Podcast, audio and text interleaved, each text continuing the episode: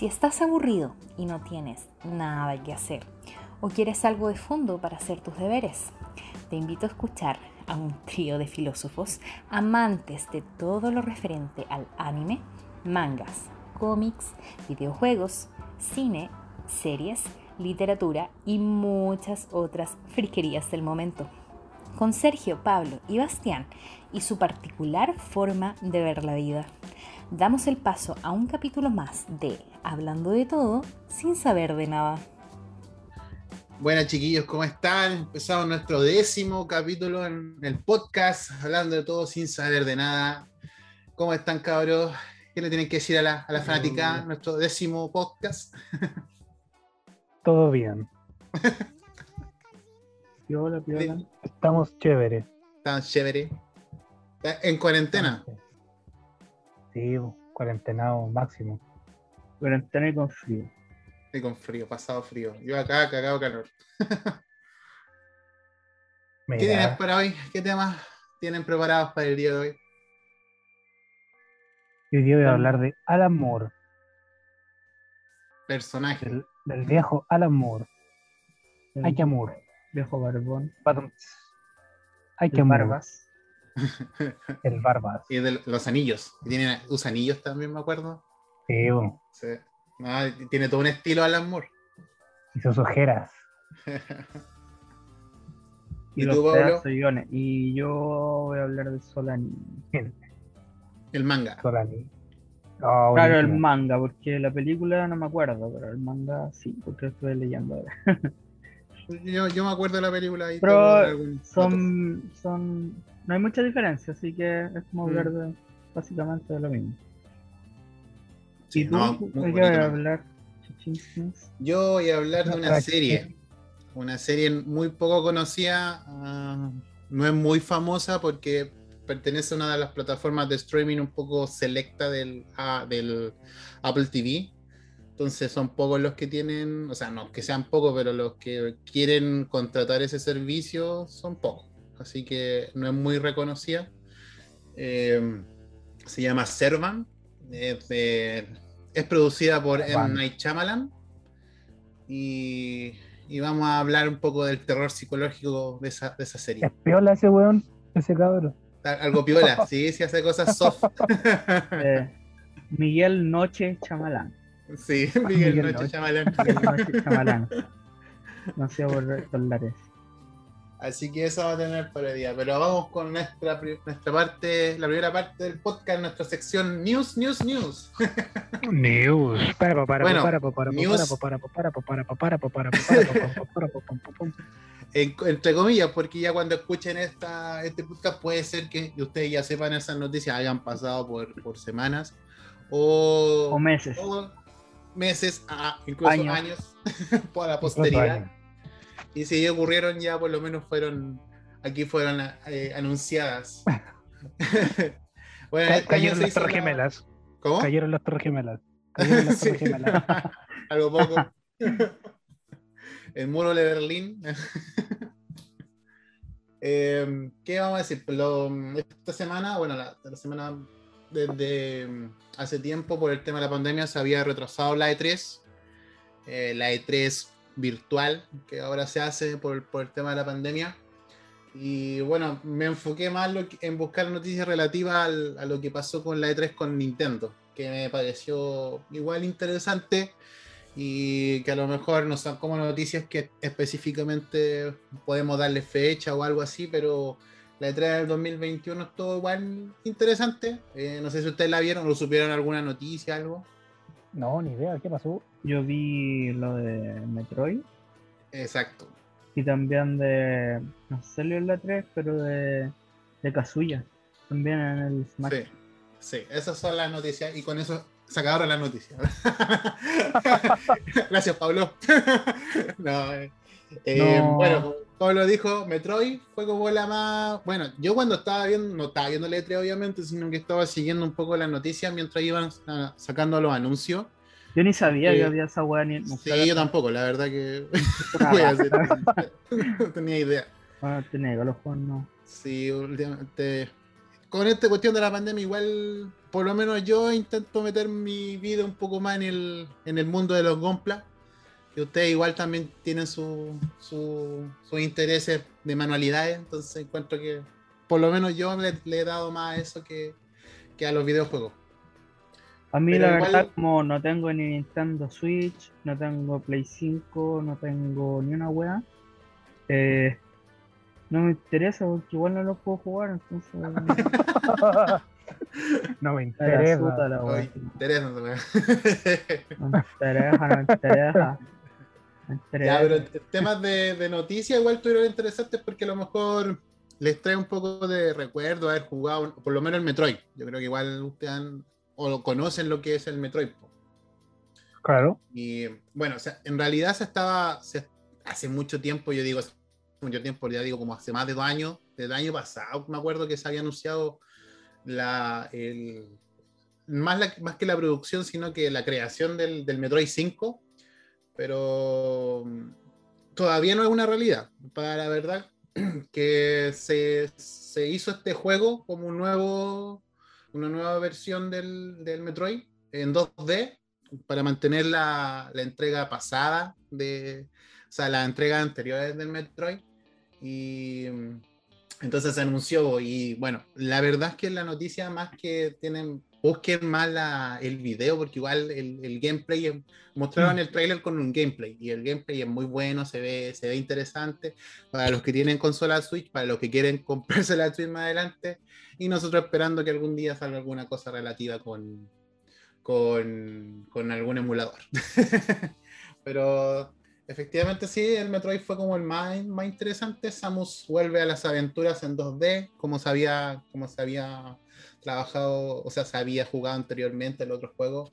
Y el Metroid 5 aún está en producción, así que tampoco es un, no, no es el Metroid 5, por lo que estuve leyendo en varios, en varios perfiles, se le identificó que fue el Metroid 5 y no, no este, este no es el Metroid 5, esta es una versión, una, un, como un cachito que, que quisieron sacar por el- todo el tema de la, de la pandemia, que todas las producciones de videojuegos, de, incluso las películas eh, y las series se retrasaron caleta. Y, no sé si ustedes han cachado películas que, que se vienen anunciando desde el 2019, 2020 y todavía no salen y creo que están, están terminadas. ¿cachai? No se ha podido sacar por el tema de que no se, no se han habilitado las salas de cine. Por ejemplo, la Ghostbuster nueva, que es la que por lo menos yo espero bastante, es- Ah, claro. que se ve muy interesante el trailer. No van a ganar platita. Sí, entonces. Pero otra de las noticias, como decía el Pablo, que fue la, la nueva integración de un personaje muy conocido a nivel de videojuego. El pasado podcast hablamos de Tekken, eh, si es Kazuya Mishima. Kazuya va a ser el nuevo personaje añadido para el, el Smash Bros. Eh, el trailer es súper entretenido, sobre todo cuando, cuando lanza a Kirby por el, por el acantilado. Eh, también búsquenlo. ¿Sabes que los trailers son los bacanes de la, de la E3? Eso fue lo, interesante, los trailers de los juegos. Y no solamente el trailer en sí, también los gameplay. Eh, sale Kazuya con el, de, con el Devil Jim, con el Hendal malvado, donde puede- pueden hacer especiales, así que se ve súper interesante el Smash. Eh, eh, Salía Yo, la verdad, pero soy- no sé qué onda. Parece que era ayuda o no. Sí, sale Heihachi en uno de los, de, los, como- de los videos, pero parece que Heihachi lo habían agregado en el anterior, si no estoy equivocado. Yo estoy un poco retrasado en los juegos de, de, de los no, del Smash, pero creo. está. Yo no cacho nada. No había ninguno de Tekken. Para el anterior habían Es que de... no- me acuerdo que hicieron un- habían amigos. O sea, ah, sí, pues como los los los Mi, la tarjeta. los Mi creo que Mm. habían de Virtua Fighter y creo que de Tekken. Pero así en personaje a personaje no. Sí, Tekken del año pasado que se convirtió en, no, de 2017 se convirtió en multiplataforma, así que la, la- la gran cantidad de personajes ya se pueden ser obtenidos por las grandes empresas y compañías, no solamente por Sony. Y aquí se vio reflejado no solamente en el personaje, sino como dice Pablo, también hay un- una ambientación que es cinemática, donde sale Heihachi y, y pueden, hay una interacción fílmica y, y sale el Kazuya de Tekken agregado uno de la gran, una de las muchas y gran lista de personajes que, se- que tiene el Smash. Y uno de los juegos más, más bacanes en el sentido de, de Nintendo de pelea. ¿cachai? Oye, ¿para qué, para qué plataforma es eso? ¿Para qué plataforma es? Son Switch, son Nintendo Switch. Mm. Ya. Y lo que me llamó la atención fue que agrega, eh, van a hacer un, un- sal- van a sacar un Mario Party nuevo, Mario Party Superstar. Eh, tendrá 100 minijuegos eh, de anterior a, la anterior a la entrega anterior sea. 5 tableros de versión de Nintendo 64 y se lanzará en octubre de este año 2021. Esa es una de las fechas esperadas. Vamos a ver qué es lo que pasa más adelante. Pero, no sé, pues, yo me acuerdo que jugábamos Mario Party y era súper entretenido. No sé a qué nivel estará ahora en, en las últimas plataformas, pero. Pero. Yo creo que ese, cada versión que hacen del Mario Party sigue siendo entretenido para. Ah, y tiene- va a tener una opción para jugar online, así como para hacer todo el tema del Twitch y, y poder jugarlo con más personajes. De más, Nintendo Sí. pone. Así que. eh, el Mario Party. Nintendos. Sí, pues, había Y un el- anterior o no, no sé si había otro antes de la Switch. No, cacho. En la Wii U, Yo el que jugué, el último que jugué era uno de 3DS. Pero no sé si había otro para Switch antes de este. Yo creo que Eh, sí, ¿o no, no? no estoy No muy seguro, acuerdo. no, la verdad no estoy muy seguro. Parece que no, por lo que Me caché acuerdo. aquí, que era ya como la nueva entrega de la franquicia, así que puede ser. Para Switch. Sí, pero Switch. Bueno, este, este Mario Party se llama Mario Party Superstar y va a estar habilitado para la, cons- para la consola Switch. Eh, otra de las, bueno, de la, yo creo que la, noticia que más les gustó a los fanáticos de Nintendo y los que obviamente tienen la consola actualmente es la secuela de Legend of Zelda del Breath of, the Wild, el 2. Así que mm, también un nuevo, nuevo Zelda. eh, obviamente, lo que más creo que, por lo que estuve leyendo, eh, hay unas cosas inéditas que son relativas a la local- localización del juego, donde van a poder eh, eh, eh, recorrer y jugar en las islas flotantes. Entonces, eh, era como lo más lo que más apreciaba la- los nuevos, bueno, la, gente que le gustó el trailer y todo, y era una de las cosas que les gustó era esa que podían, van a tener más recorrido, se podría decir. Así que yo creo que los fanáticos de Zelda, eh, y lo- obviamente eh, les va- van a tener ese, esa nueva secuela. Eh, Y muchos otros otros juegos como un minijuego de Wario, WarioWare, Getting Together. Eso fue la sorpresa del. del- Wario. Sí, fue la sorpresa del. Como barro. eh, o sea, el guarro. fue la sorpresa del, del este, del, de la transmisión. Así que tienen como, como lo que más les gustaba. Y otras cosas como el Shin Megami Tensei y un, y un Gundam Ropa, que van a ser juegos. Hay un, estoy leyendo aquí un, un Project Zero nuevo va a salir. Sí, Ah, Project Zero oye. Maiden of Blackwater, la saga en Nintendo Switch. Qué bacán. Oye, este, este, este evento es como, como un anime festival, así como una guay gigante de. como una Comic Con. Sí, pues acuérdate que casi todos los años antes de la pandemia se hacía el E3, donde estaban no solamente las grandes empresas de, de, de- de consolas como Sony con Play 4 o la Play 5 sería este año, eh, Nintendo, que ha alargado harto la vida útil de, de la Switch. Yo encuentro que igual Mm. ha sido un buen trabajo comercial en ese sentido. Y la Xbox, ¿cachai? Entonces, y ahí salían todas las empresas relativas a los videojuegos como Bethesda, Ubisoft y, y otras, otras empresas importantes en el mundo, creadores de videojuegos interesantes. No solamente de consolas de videojuegos, también tenéis, la, eh, teníais juegos de, de, de pelea, o sea, perdón, juegos de, de PC, de todo tipo de áreas. Y creo que también salió un juego relativo al Cielo de los Anillos para otras consolas, parece que Sony y Oh, ¿en serio? Microsoft, ¿cachai? Y otras cosas, po. Y otra cosa que me llamó la atención es que la- los juegos originales de la Wii U y otras consolas van a, van- parece que van a intentar hacer una retrocompatibilidad con, las, con los juegos de con, con la consola Switch. Onda así, yo creo que como una especie de, de store virtual, como la, la que, la que tenía antes la, Sony. Para jugar juegos de. Play 1 los podéis descargar como virtualizado y jugar en una consola de última generación juegos de, de Play 1, Play 2, Play 3. Eso, eso lo había cachado. Eso lo había cachado. Mi sobrino está jugando y se Sí. puede comprar como juego antiguo. Sí.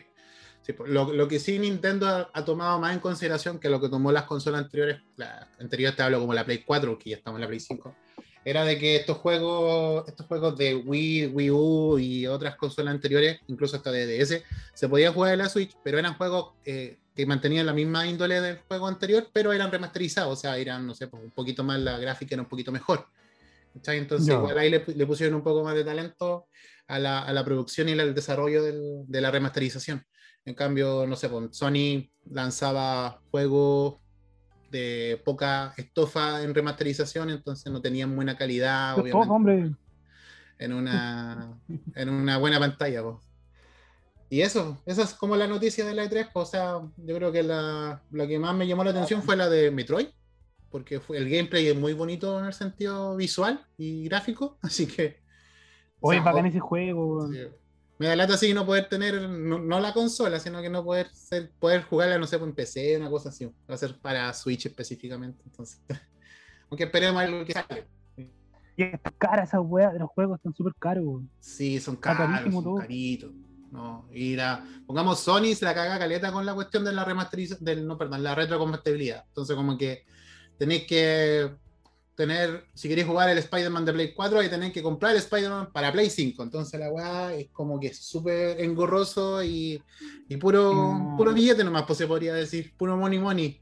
Bueno, además, pues, es que como está la cagada, yo creo que también están tratando de generar plata por todos lados. Sí, pero weá, esos weones tienen más plata que más plata que Trump, pues se podría decir.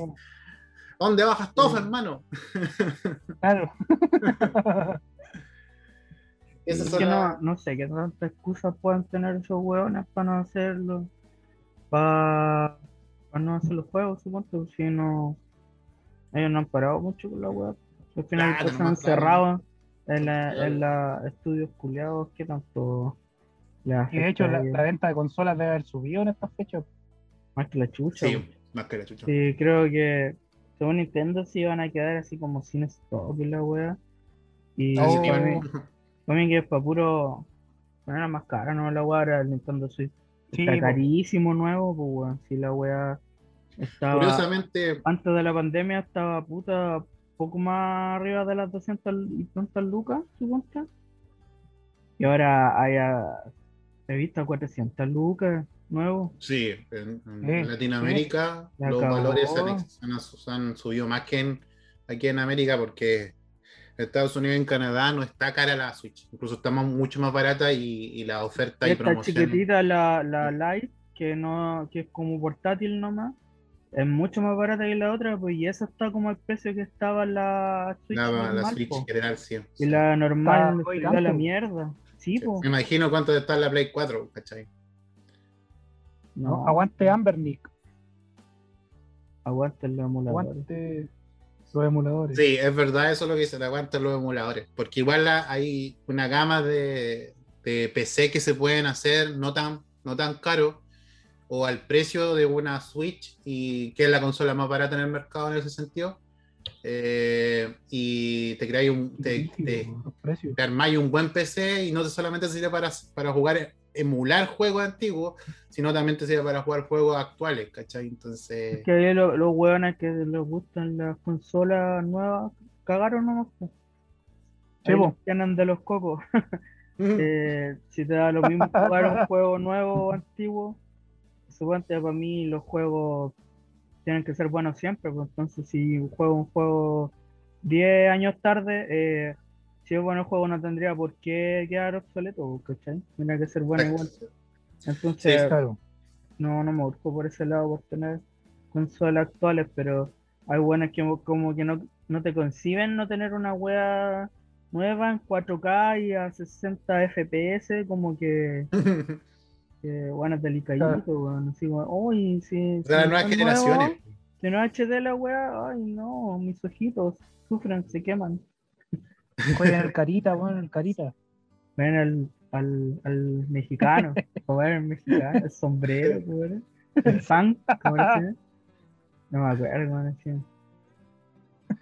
Sí, Ah, lo- mexicano, weón. la generación Era nueva cambió así, bastante. La generación nueva es, más, es mucho más mamazán para jugar ahora. po. Se han acostumbrado y les den toda Sí. la web. Sí, no, sí, eso es verdad, relativamente es verdad. Y lo que dice Pablo también es verdad de cómo se, eh, a través de esa generación creada eh, para los videojuegos, ese gamer al peo desde mi punto de vista, eh, se aprovechan estas compañías, ¿cachai? Y le sacan el, último peso. Esa es como la, la, la masificación de, de la cultura gringa, de cómo ese tipo de sociedad en que todo es desechable y que, que tiene que ser siempre lo nuevo y votar lo viejo y lo nuevo, ¿cachai? Y si ocupas una hueá vieja, como que te miran mal o, como que no calzáis en la hueá. Mm. ¿Cachai? no, que, hicieron. Que ni siquiera crearon una generación de, de, fanáticos de los videojuegos, sino que de consumidores, weón. Sí. Son consumidores. Todo el rato. Pues, es, como, es como el neoliberalismo y el capitalismo al máximo, eh, llevado a todo. Al final es como a toda la cultura. Por eso ponte hasta en Japón que tú puedes decir, eh, puta, ya es la meca de la cultura y, o sea, de la cultura del, de la tecnología y la weá, y no es para tanto. Según weá que yo he visto actualmente, eh, no, no es que los weones tienen todo digitalizado, que poco menos que andan robots en la calle, pues. La, población es súper antigua, igual la mayoría de la población. Hay una población de viejos así súper grande. Hay poca natalidad de jóvenes, de juventud. Y eh, mucha. Se usa mucho lo de guardar, jugar wea antigua, de, de usar las cosas como suponte electrodomésticos viejos. Hay todavía gente con teléfonos de estos que se abren esos típicos japos, así como estos cuadraditos conchitas. Ah. Eh, como que no es así como que todos andan preocupados de la tecnología y la weá, como te lo pintan. Es la, la, caricatura que venden para acá. Sí, pues esa weá es más como los weones que van para allá, aquí Javara, y ven que todo es luz y weá, oh wow, y te muestran eso, pues, y los robots y la weá, pero al final no, no es así, pues. No, no es una. Puro grupo, puro grupo para salir más en la tele estos hueones. Caballero. En todo caso, yo viviendo acá me doy cuenta de que en Latinoamérica, eso ya es una apreciación muy personal, pero en Latinoamérica en general, y incluso en, en, Centroamérica, que también la venden, venden bastante esa idea, eh, venden la idea que ustedes dicen, por la idea eh, capitalista comercial del mm. consumir, de consumir y consumir y, y, y renovar eh, no importando de que, el, de que el aparato o de que lo que sea que hayas comprado tecnológico siga funcionando, si no es para tener, simplemente es por tener el nuevo, la nueva versión. Claro. Eso lo han vendido, pero acá, por lo menos yo lo he visto, tienen otra forma de mirar ese, ese sentido, ¿cachai? Pongamos, no, la gente da la impresión, desde, el punto de vista extranjero, da la impresión de que los americanos y el canadiense y el europeo son materialistas hacia cagarse. Y no, la verdad es que no son materialistas. O sea, aquí lo que pasa es que tienen las lucas y tienen, más que las lucas, tienen como el concepto social de que ellos pueden renovar las cosas más que repararlas o mantenerlas. Por lo, y, y, otra cosa que no las, no las venden, sino que las regalan. Yo aquí yo he, he visto muchas oferta, eh, ofertas, se podría decir, eh, de gente que dice, oye, estoy regalando una silla y uno piensa que la silla es la peor wea que puede haber y vaya a ver en la, en la, en la mesa con las cinco sillas de, comedor, pero, pero espectaculares, en el sentido de que no están rotas, no están tambaleándose. Puede ser de que el color o la pintura no, no, funcione, no funcione. Que si tú lo ves por ese lado, ¿por qué tendrían que vender esa mesa? Pero por eso te, lo mismo que decía al, principio, que era porque ellos tienen, eh, tienen la concepción de que pueden cambiar eso y renovándose, porque tienen no más solamente las lucas, sino que eh, les da para hacer eso, pues, y no sé, eh, y, lo que te digo yo lo, regalan, no lo venden.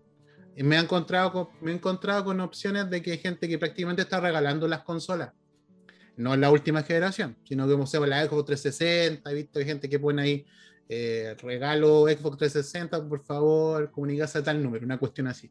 Que cosa que ya para mí, para mí para verdaderamente es algo extraño, ¿cachai? Raro. No lo voy a negar. pero ya estando Mm. viviendo acá, te das cuenta de que la realidad de aquí es distinta a la realidad, la realidad latinoamericana. Que en realidad la gente cambia las cosas por, no por una necesidad, pues, sino por, por lo que hacen acá de renovación, pero con la diferencia de que no sé, pues, las, lucas se le- las lucas les da para vivir así, pues. No son gente millonaria tampoco, son gente que gana, que trabaja lo mismo que yo, eh, limpiando, limpiando una residencia, ¿cachai?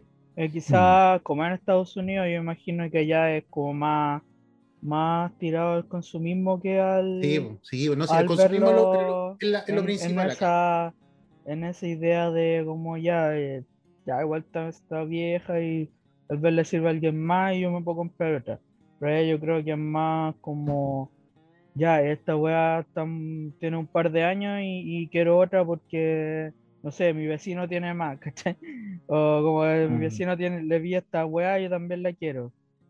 Y, las, y hacen las ventas de garage y esa weá, pero tú veis que siempre andan como, como con lo último, ¿cachai? Sí, bo, pero es que Como yo decía pa, pa, porque pa. ellos aquí la, lo, lo pueden hacer, pues a nosotros los venden a personas, a personas que no podemos hacer eso, o una sociedad que está cagada en ese sentido económicamente, y nos venden esa realidad, y esta realidad, la realidad acá lo hacen porque Claro, en realidad lo pueden, ¿cachai? Porque su acá- base, Claro. Su base social lo pueden hacer, ¿cachai? Aquí el nivel de drogadicción, es- eh, los niveles de drogadicción son altos, ¿por qué? Porque la gente que trabaja en lo más mínimo puede, puede obtener fácilmente sus, la cocaína, puede obtener cualquier otro tipo de droga, ¿cachai? Igual. Entonces, ¿cachai? a ese nivel, y lo hemos visto. Eh, a ese nivel, pues, o sea, y aquí, te llega a dar miedo de repente andar en la noche, ¿cachai? La- las ciudades centrales, la gente está cagada de miedo de repente andar en la noche, po, porque Oh. los junkies andan. Pero el, el, el contexto principal era eso, porque aquí los locos, lo- la gente lo puede hacer por las lucas y porque Claro, la pero base- otro- la base otra, calidad de vida. Sí, y a nosotros forma- allá en, en Chile, en Chile, nuestro ejemplo, sí, nosotros lo, yo me endeudé para comprarme mi consola, pues me acuerdo. Claro, la- aquí es más 24. para. yo lo veo como más para demostrar o más comprándote el- la weá de que tenéis que hacer. Tenéis que hacerlo más que porque lo pensé y lo queráis de verdad, pues si al final. Sí, pues aquí la- creo que hay una la generación que, que, que ya no le importa eso, ¿cachai? Hay una Oh. generación que le importa tener lo nuevo nomás. Claro, como que es muy superficial ahora la gente, Mm. en general. Como Es que- que, Es que, por ejemplo, si para acá, para acá vendí la idea de que eh, esa es como la vida ideal, es mucho más fácil tener a la gente ahí pegada la wea, porque es como, tengo que tener eso, ¿cachai? Entonces, para eso tengo que endeudarme, Mm. tengo que trabajar, a la wea que sea. sí, pero yo Cuando creo que eso ya- es lo que pasa. Es distinto porque lo pueden hacer, pues. Sí, pues, Mm. no es. Y tampoco es como una aspirada, ¿cachai? Es como, ah, no, si, si Claro, así, vaya- Allá, allá, aquí es aspiracional totalmente, allá es parte de la. Es la normal, si eso es lo que llama la atención. Y eh, curiosamente acá en Canadá se venden más bicicletas que consolas.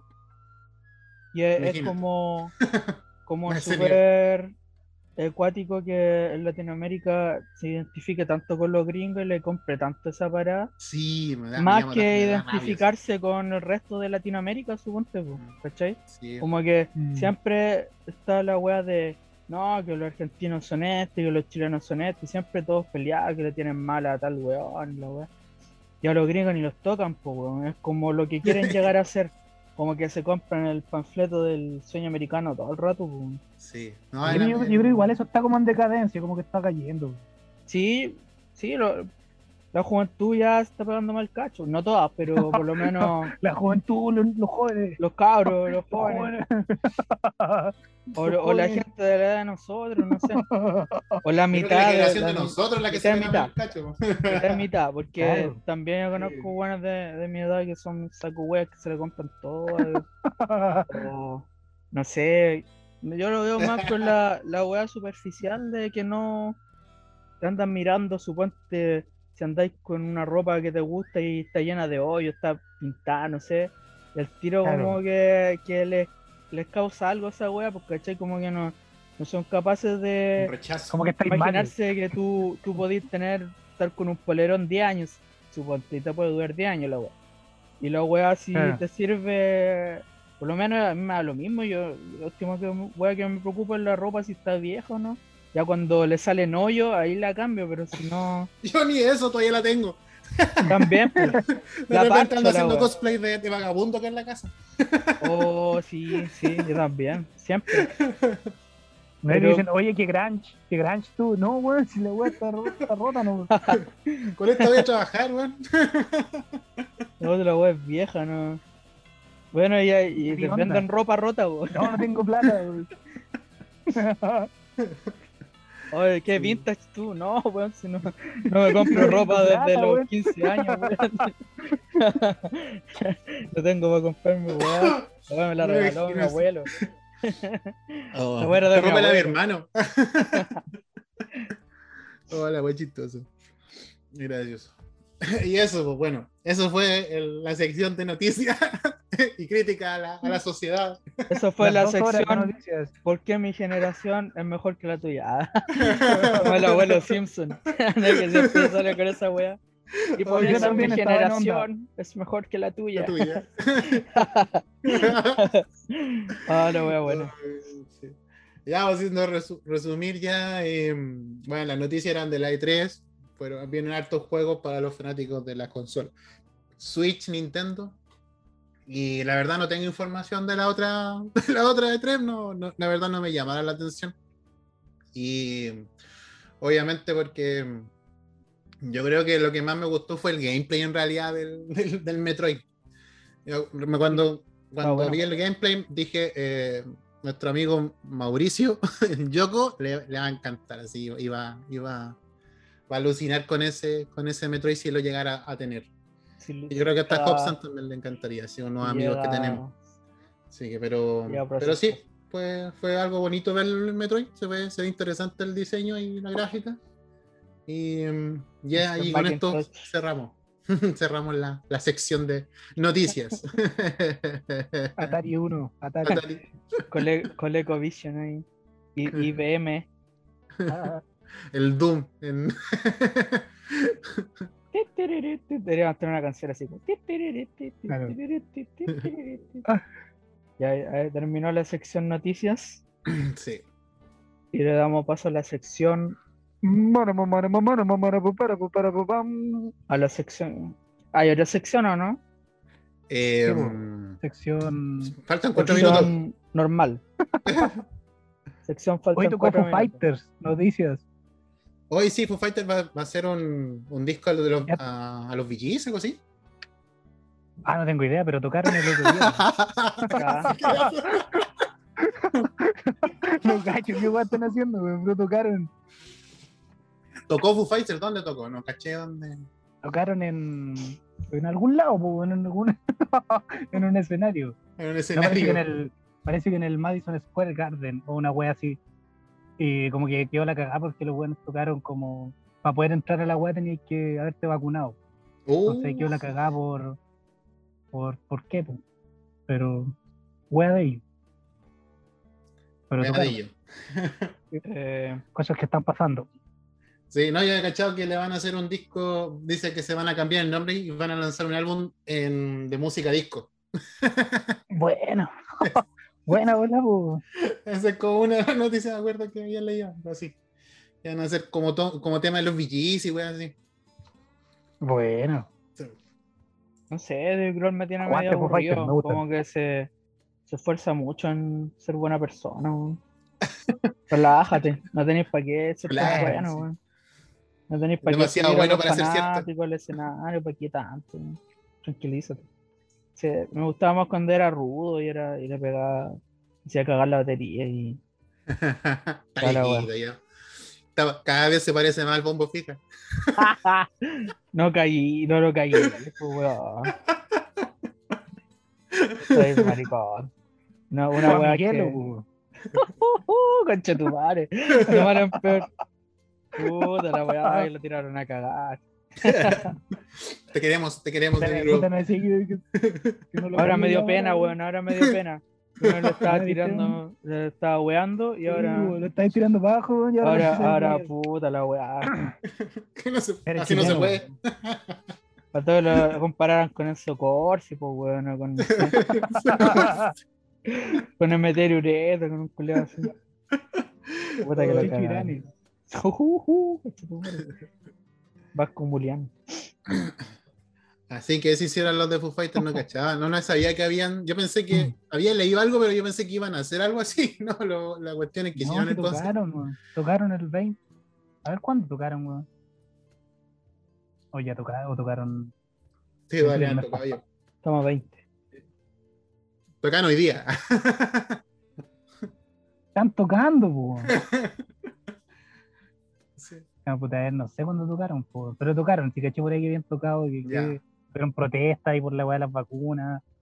Y otros locos así como también ¿Por más rockeros como que los huevearon, los huevearon como de por la weá que hay de antivacunas, vacunas, pro vacunas.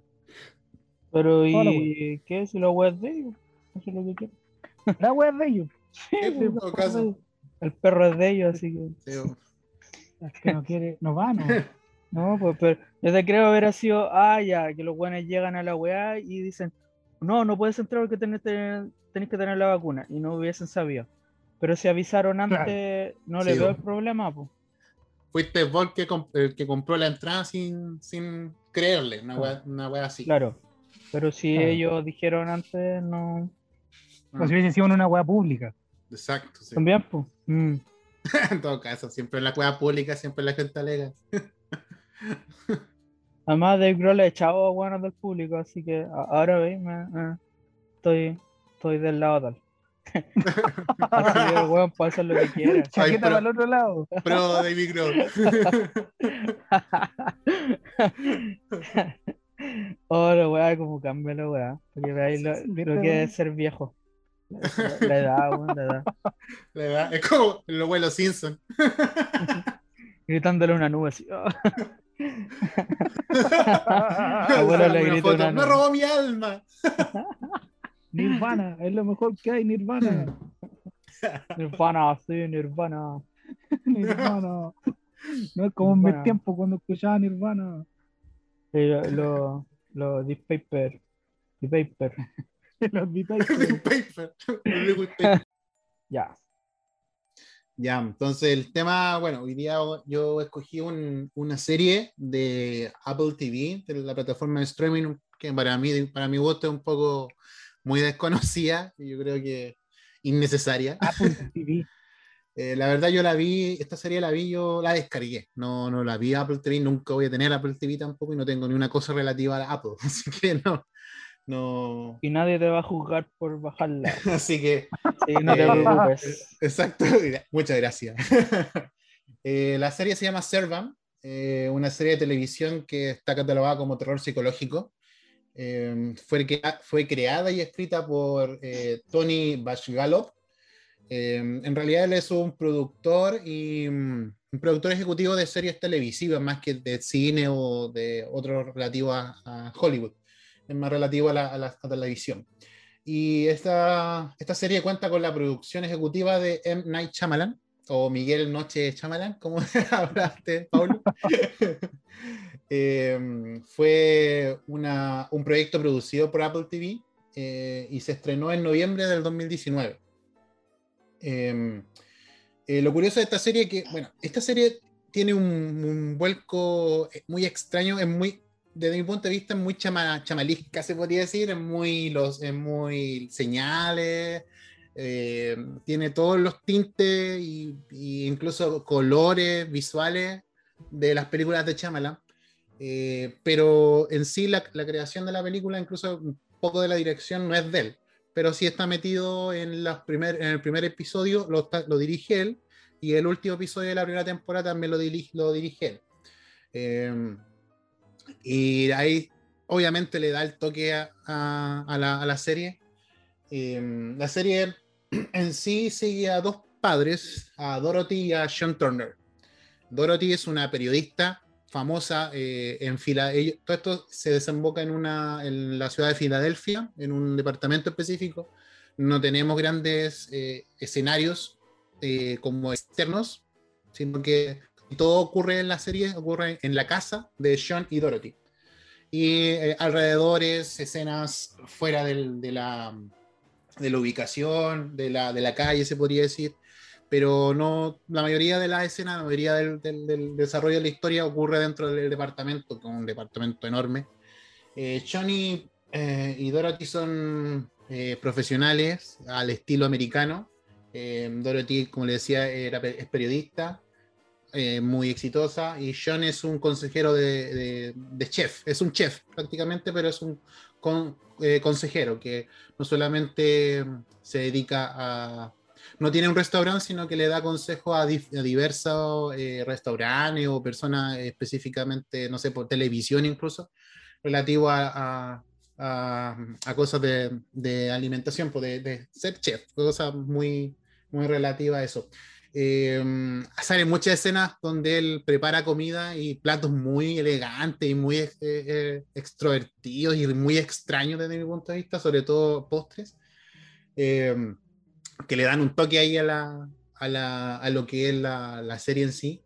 Eh, y esto, lo que, bueno, lo que, puedo, lo que voy a decir no es un spoiler en sí, porque la película, perdón, la, la serie eh, empieza desde el primer capítulo con lo, con lo sucedido.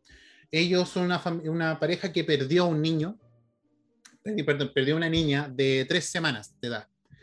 Eh, esto generó una, una especie de enfermedad mental en Dorothy y para poder, entre comillas, generar, empezar, o empezar a realizar una, una, especie de sanación para ella, eh, la terapeuta en ese, en ese entonces le, le, incentivan a que empiecen a realizar un proceso en el cual tienen que eh, poner, eh, intercambiar al, bebé, se podría decir, al, bebé muerto, intercambiarlo por un bebé, por un bebé falso, se podría decir, ¿cachai?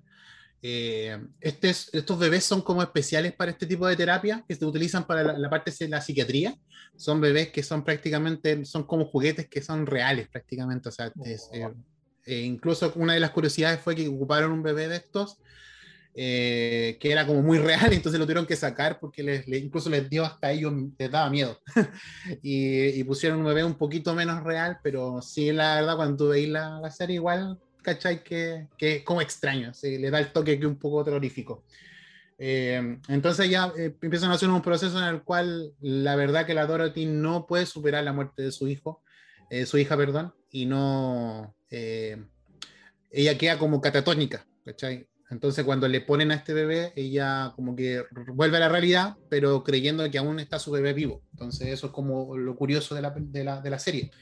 Eh, como le decía, esto no es un spoiler, sino que con esto va empezando a, se empieza a desarrollar una, una situación, porque la Dorothy empieza a hacer una vida normal, creyendo como que su bebé está vivo prácticamente. Y el Sean y el hermano de la Dorothy que se llama Julian Pierce, que el, el, actor que lo representa es el Rupert Green, que es el, el, el colorado de, de, Harry Potter, es el Ron Weasley. Eh, eh, hacen un, eh, intentan hacer el proceso de, de adaptar a la, al bebé, al pseudo bebé, eh, a una vida normal cuando está Dorothy presente. Cuando no está presente, obviamente la cuestión no la, la pescan, no la pescan ni en bajada. Y eh, la Dorothy dice que no tiene el tiempo para cuidar al niño, un niño que obviamente es falso, y, deciden contratar una niñera. Eh, y aquí empieza a, ocurrir la situación que desemboca toda la historia con la aparición de la niñera, eh, Leanne Grayson. Es una, prácticamente es una niña con un aspecto de veinteañera, muy joven, eh, que ocurre algo muy extraño cuando ella llega a la casa, eh, que tampoco es un spoiler, sino que esto es parte de la historia, que la ves, lo ves en el primer capítulo, y que te da, te da la, a entender qué es lo que va a ocurrir. Eh, lo que ocurre es que el bebé, eh, el bebé falso cobra vida, ¿cachai? Entonces, obviamente, la, toda la situación de por qué el bebé está vivo, qué es lo que sucedió acá, el Julian con el Sean, que son los, los, el papá y el, el tío del, del, pseudo bebé. El bebé se llama Jericho. Eh, empiezan a, a a quieren a desentrañar toda esta, esta situación de cómo es que hay un bebé en la casa que no debería estar. Y, y durante la, la serie eh, tú te vas dando cuenta toda la situación relativa al de dónde cresta sale este bebé, quién es la Lian, de dónde viene. Eh, hay una, un enredo con un culto religioso, hay una situación relativa a problemas psicológicos, mentales de la Dorothy, hay una, una, situación de culpa por parte del, de Sean, que es el padre, que tiene que afrontar esta pérdida de una manera que, que se vuelve física, que es como muy extraña, pero eh, es una analogía muy interesante de, de cómo uno enfrenta una culpa relativa a una pérdida. Eh, mm. Interesante la, la, serie, tiene vuelcos muy, muy geniales, es una serie no larga, en el sentido de la, la, duración de los capítulos. Son 10 capítulos por temporada, van dos temporadas. Eh, la duración de cada capítulo es de 30 no más, 30 minutos. Es como, una, es ver una, como ver una serie de anime cuando dura 20, 29, 24 minutos y te le hace corta. Eso sí que es muy, eh, es muy, yo la recomiendo 100% que la vean, la puedan descargar o verla de internet online o si tienen la lucas y quieren hacer la cuestión de arrendar, de arrendar el servicio streaming de Apple, háganlo. Eh, se van a encontrar con una serie muy interesante, no solamente que tiene, que es psicológica totalmente, sino que de repente, en la, sobre, sobre todo en la temporada 2, hay situaciones que están relacionadas con el terror psicológico que acostumbramos a ver en Chamalan, como en señales. Em, y en todas sus películas, obviamente, relativas y, productos y producciones que ha realizado. Em, así que 100% recomendada, terror psicológico a, lo más lo, completo. Cada, cada capítulo tiene su, su qué. Cada capítulo no es un relleno del otro, sino que cada capítulo está es canon, se podría decir. Sigue una línea y, y, te pasan que hay personajes que te dan vais, vais queriéndolo y yo un personaje que, que, a la Dorothy, yo desde mi punto de vista, yo desde que empecé la, la serie, la odié de principio a fin, pero no, no podía estar sin verla, ¿cachai? Eso es lo interesante, como que odiáis este personaje, pero querís, quieres que esté en cada uno de los, de los episodios y que en realidad es un personaje muy interesante, un personaje eh, que genera mucha, muchas emociones encontradas y, y, aparecen otros, otros personajes, otros, eh, otros actores, eh, como el tío George, que también es un, es un personaje muy interesante cuando aparece. Eh, la Lian tenía una, un, un, fin que de realizar por parte de su, de, de su pasado y ella se, se, se, sale, se podría decir, de ese camino y eso genera una especie de causa y efecto y que en el momento de cuando vais viendo la serie y te vais, te vais entregando en, en, los capítulos, en la historia, te das cuenta de que, de que mm, en realidad ella eh, es, el, eh, es el, el, el, pilar principal relativo a todo lo que está sucediendo. Eh, la primera temporada se enfoca simple, simplemente en entender por qué ocurrió todo lo que está sucediendo relativo al bebé, la, no solamente con la presentación de los personajes, también se desarrollan muchos personajes relativos a, lo que pasa con Sean, la Dorothy y su entorno en general. Pero en la segunda temporada ya tenemos un desarrollo de los personajes como Liam o el mismo hermano de la, de la Dorothy, que es, el, que es Julian Pierce, donde vais viendo eh, cuál es su trasfondo, cuáles son las causas y efectos relativos a sus acciones. Y, y, cada, las dos temporadas terminan muy interesantes, terminan, te dan ganas de ver más. Eh, no han sido constantes, así que yo creo que la, la crítica no la, no la ha considerado bien. En IMB tiene como de 6 a 7, de 6, 6, 5 por promedio, eh, de 10, así que, pero he leído crítica relativa a la gente que la ha visto y, y, y es, mejor esas opiniones. Encuentro no, ya cuando... no es mala calificación, pues siempre dan bien baja. La, sí, sí. Bueno, la, la, que da siempre poca es Film Affinity, esa es como la más rata en calificación, pero como que hay películas súper así a toda raja, le ponen como 8 así como. Ya. General. Sí, está ahí? De, lo pasa al agua. De 6 para arriba, yo creo que, que buena calificación. Sí, la verdad, yo creo que tiene que uno ver la serie y, y, ver que si te gustó o no te gustó, porque hay, hay series cada. Sí, pues sí que. El, a mí me encantó. A mí me encantó la, la serie, les- se la recomiendo si quieren ver algo un poco salido de los superhéroes y toda la cuestión. Hay una teoría de que la, la serie en el mundo que se creó para Servant está eh, ligado al mundo de Split, al mundo del protegido, eh, películas de Chamalán. Tengo que ver. Yo he visto Sí. el puro protegido, no he visto ni Glass ni Split. Sí, Oh, que son pero buenas. sí, exacto. Es mejor, sí, Glass es como por ahí. Eh, Pero igual ¿Glass es la última o la del medio? sí, Glass es la última, es la unificación de protegido con Split. Ah, ya, entonces yo Sí. creo que estos días voy a ver Split porque mi sobrina. Da la impresión la cuando tú veis la, esta serie que está eh, compartiendo universos. Se podría decir que esa es como la palabra famosa, la tendencia ahora, los multiversos o los universos. Claro, Eh, da ser. la impresión de que comparten un poco el universo, pero eh, Servan tiene su propia personalidad, tiene su propia historia y, eh, te recomiendo verla. Denle la oportunidad al primer capítulo y, y como son, no son 45 minutos ni 50 minutos como la serie que uno acostumbra a ver en, en Amazon, en Netflix o en cualquier en HBO más, lo que sea. Eh, estas son 30 minutos con historia precisa, eh, buenos finales y, y Eh, les va- ¿Stranger les va no duraba eso o, o duraba más? ¿O duraba como 50? No, yo ahí me declaro incompetente ante esa, esa- No me a dar acuerdo. una respuesta. sí, Es que no, no es muy común para las series que duran 30 minutos, sí. que andan a durar de 40 para arriba. Entonces, Sí, No, eso es lo normal. es buen, buen, buen tiempo igual, como si lo pueden desarrollar los capítulos así en, Sí. en tan poquito. Sí, así que eh, las dos temporadas son muy buenas, tienen principio y final en el sentido de, de ci- cierran un poco el ciclo, pero dejan un poco ahí dando, dando un bote al final para ciertos personajes eh, y el desarrollo de otros personajes. Es una serie, eso es lo, lo interesante. Sí, Le podéis dar Exacto. mucho más. A ver, que Eh, un con- ojo. Con respecto a, a reparto, eh, el Sean Turner lo representa el actor Toby Campbell, más conocido en películas como eh, Furia de Titanes 2, donde hacía el, el hijo, un hijo de Poseidón.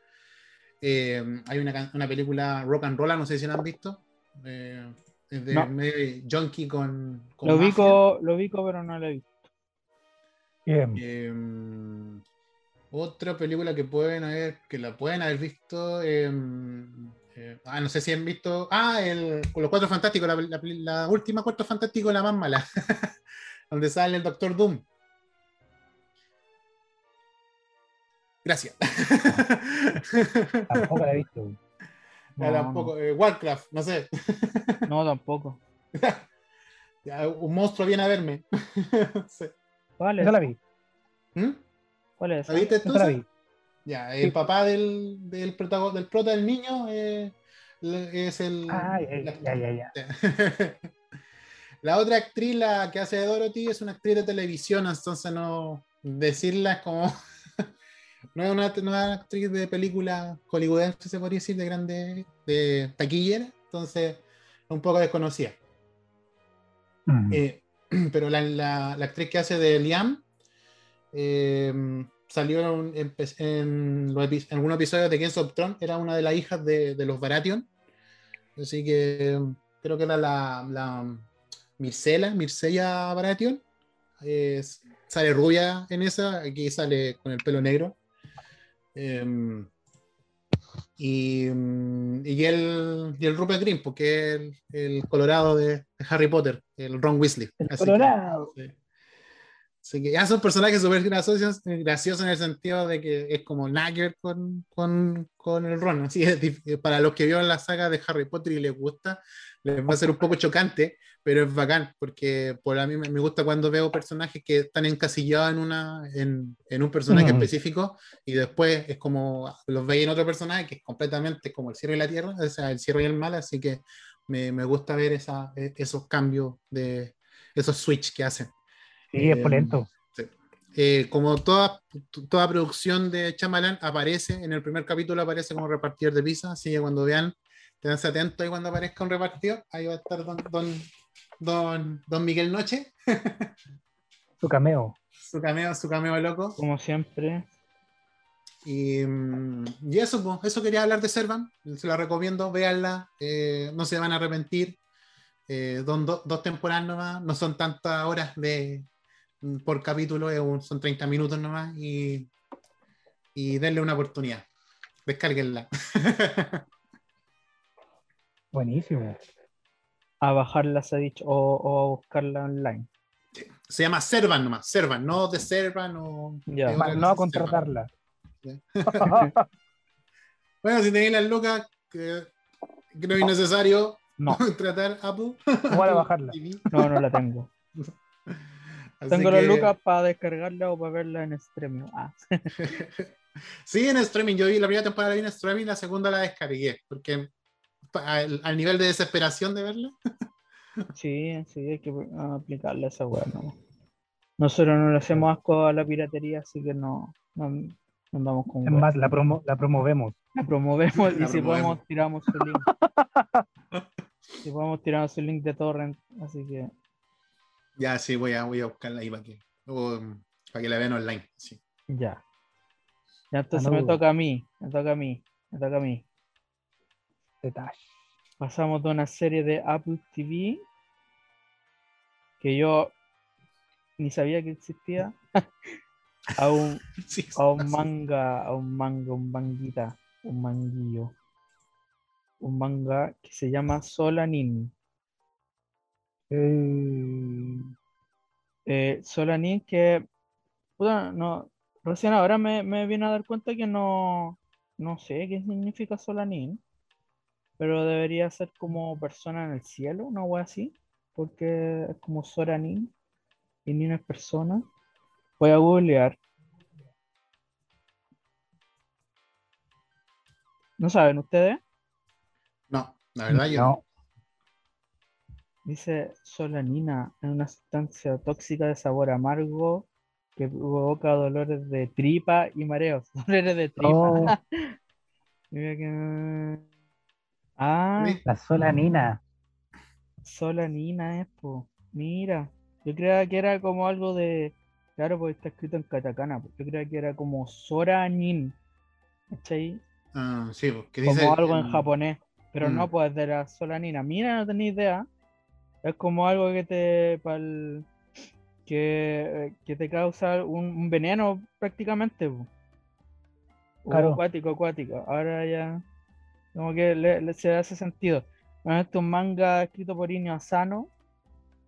em, fue serializado en la revista Week- eh, Weekly Young Sunday de Shogakukan.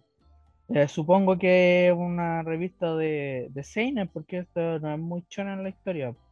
Porque Mm. este este weón no se caracteriza por hacer weas para los, para los críos, para los chavalillos, Los para chavalillos. la, para la chavalada. Eh, fue, re- Para los colegas. fue recopilada. Primero salió una edición de recopilatoria de dos volúmenes y después se hizo una que juntaba los dos en uno solo, ¿cachai? Creo que eran como alrededor de 400 páginas el, ese tomo. Que hace poquito lo vi en Busca Libre y me tentó. Está, está bien bonito. Uy, Eh, se dice que este como que fue la, la consagración de Asano porque aunque ya había tenido historia larga, una historia más larga, que si no me equivoco era Nigigahara Holograph, eh, como que esta supuso un éxito más comercial, ¿cachai? Y de hecho fue nominado a premios Eisner, a un premio Eisner y a un premio Bueno. Harvey, que son premios que se le dan al, al cómic. Eh, y no, no cualquiera puede ser nominado a eso, así que eso es como, como algo que denota el impacto que tuvo. Eh, Vamos, tuvo también tuvo en 2010, creo que fue, un live action. Sí. Mm, Yo lo vi, yo primer- vi primero el live action. eh, por ustedes, de hecho, recomendado, ¿no? Ah, me lo recomendaron harto. Y lo vi y de tiempo después supe de la existencia del manga, pues, así como a los meses o al año después supe que había que estaba basado en un manga. Ni siquiera sabía que era quién era Inyo Asano, no lo ubicaba. Entonces, como que después todo calzó, ¿cachai? Eh, bueno, la, la historia se basa en, en sus protagonistas, en Meiko Inoue y Naruo Taneda, Es una pareja que de veinteañeros que ya salieron de la universidad y están como entrando a la, vida normal típica de Japón. Uno trabaja como en un trabajo medio tiempo él y, y ella tiene como una pega así como, como en la industria de los artefactos por oficina, una cosa así, ¿cachai? Mm. O escucho como un retorno. No, está bien. Ya, voy a seguir. Eh, bueno, eh, ella en esa pega como que empieza, después de dos años, empieza a, a darse cuenta de que no, no se siente satisfecha en la pega y como más, más que no le guste el trabajo, como que siente que está desperdiciando la vida en, en eso, que como que no es lo que debería estar haciendo. Y toma la decisión de salirse un poco, un poco así, sin pensarlo mucho. Y ella vive con él, con Naruto Taneda, que tiene a sus amigos que son los mismos amigos con los que tiene una banda y que la tenían en la universidad, ¿cachai? Y em, como su vida se basa en, trabajar y a veces juntarse a tocar con ellos y, la, típica vida monótona que es cuando estás haciendo algo que no te gusta, básicamente, ¿cachai? Eh, y, y, eso es como más o menos el sentido de la obra. Pues no, no voy a empezar a narrar mucho más porque igual tiene, es como hacer mucho spoiler, hablar mucho también. Pues. Eh, no, no sé si recuerdan algo ustedes de lo que se trata o lo vieron hace mucho. Sí, yo recuerdo. ese tiempo. No, yo recuerdo, bueno, cuando la. Yo la. Como me pasó lo mismo que tipo, yo antes de saber de la película, yo eh, seguía la banda Asian Kung Fu Generation y un día eh, haciendo como me gustaba esa canción que se llama Solanin eh, buscando información no sé me acuerdo que estaba buscando la letra y ahí encontré de que pertenecía a una película ah, ya. y, ahí caché la película la descargué, se la pasé a Fokama, me acuerdo, al Yoko y les encantó la película y ahí como que pasó la película en mano en mano. Ah, entonces ahí con, el, tiempo supe de que la estaba eh, basada en un, manga y que la, canción que escribió, o sea, que cantó Asian Kung Fu Generation, que interpretó más, bien dicho, la escribió Asano, el creador del manga. Sí, pues. Sí. Así que, y ahí. Oh, sí, la, eh, es original del, y es el original del manga. Eh, Sí, de hecho, él mismo dice que en una entrevista que leí que él, si no se hubiera ido para el lado del manga, eh, se hubiera tirado por el lado de la música. Que eran como las dos inquietudes que tenía él cuando chico, eran como las dos cosas que más le gustaban. Entonces, como que fue fortuito, fue la, fortuna hizo que, o, o, no sé, el destino hizo que él, o la vida, que él se fuera para el lado del manga, pero eh, era bastante posible que si no era eso, él hubiese sido músico, ¿cachai? Porque eran como las cosas que más le gustaba y a las que le hubiera gustado dedicar su vida. Pero todo se dio para que, para que lo realizara en el manga. Pero la música en general es bien protagonista en toda su historia. En Pum Pum también, tiene mucho protagonismo en ciertas partes eh, la música en general es como un personaje más. Eh, y ahí cuando leí eso me hizo, me hizo sentido que eso, porque que la importancia que él le da, porque algo se nota que mm. le gusta mucho.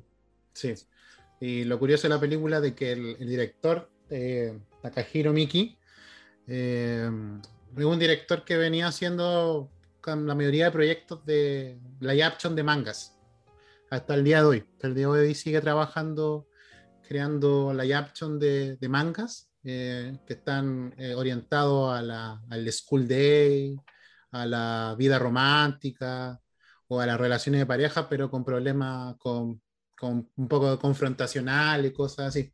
pero está enfocado a esa área y, y la Solanin también tiene como ese, ese toque en la película. Igual la película me, me, me gustó a mí. Eh, tampoco voy a dar historia porque será spoiler. Claro, pero sí. con saber que es bien fiel al manga, tanto en, las situaciones que pasan con en lo posible, en lo visual, como que es, está bien llevado a cabo. Sí, eh, sí, me gusta bastante la, el manga cuando también lo leí, leí también y me gustó, me, me, gustó lo fiel que era. Y igual habían partes que eran más interesantes del manga y es bacán obviamente leer un manga. Y como decía, pues estaba orientado a esa, la relación de pareja, al tema de los sueños, al tema de, de buscar, de ser fiel de repente o también...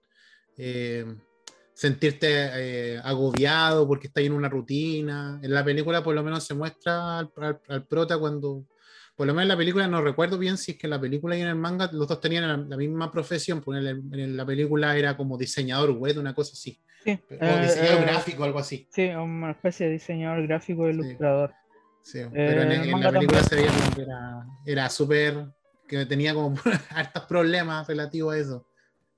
Pero pues, como que se basa en como el paso de, de, de la adolescencia o, o, de la poca responsabilidad a la adultez ya a, como a lo que tenéis que hacer para vivir básicamente.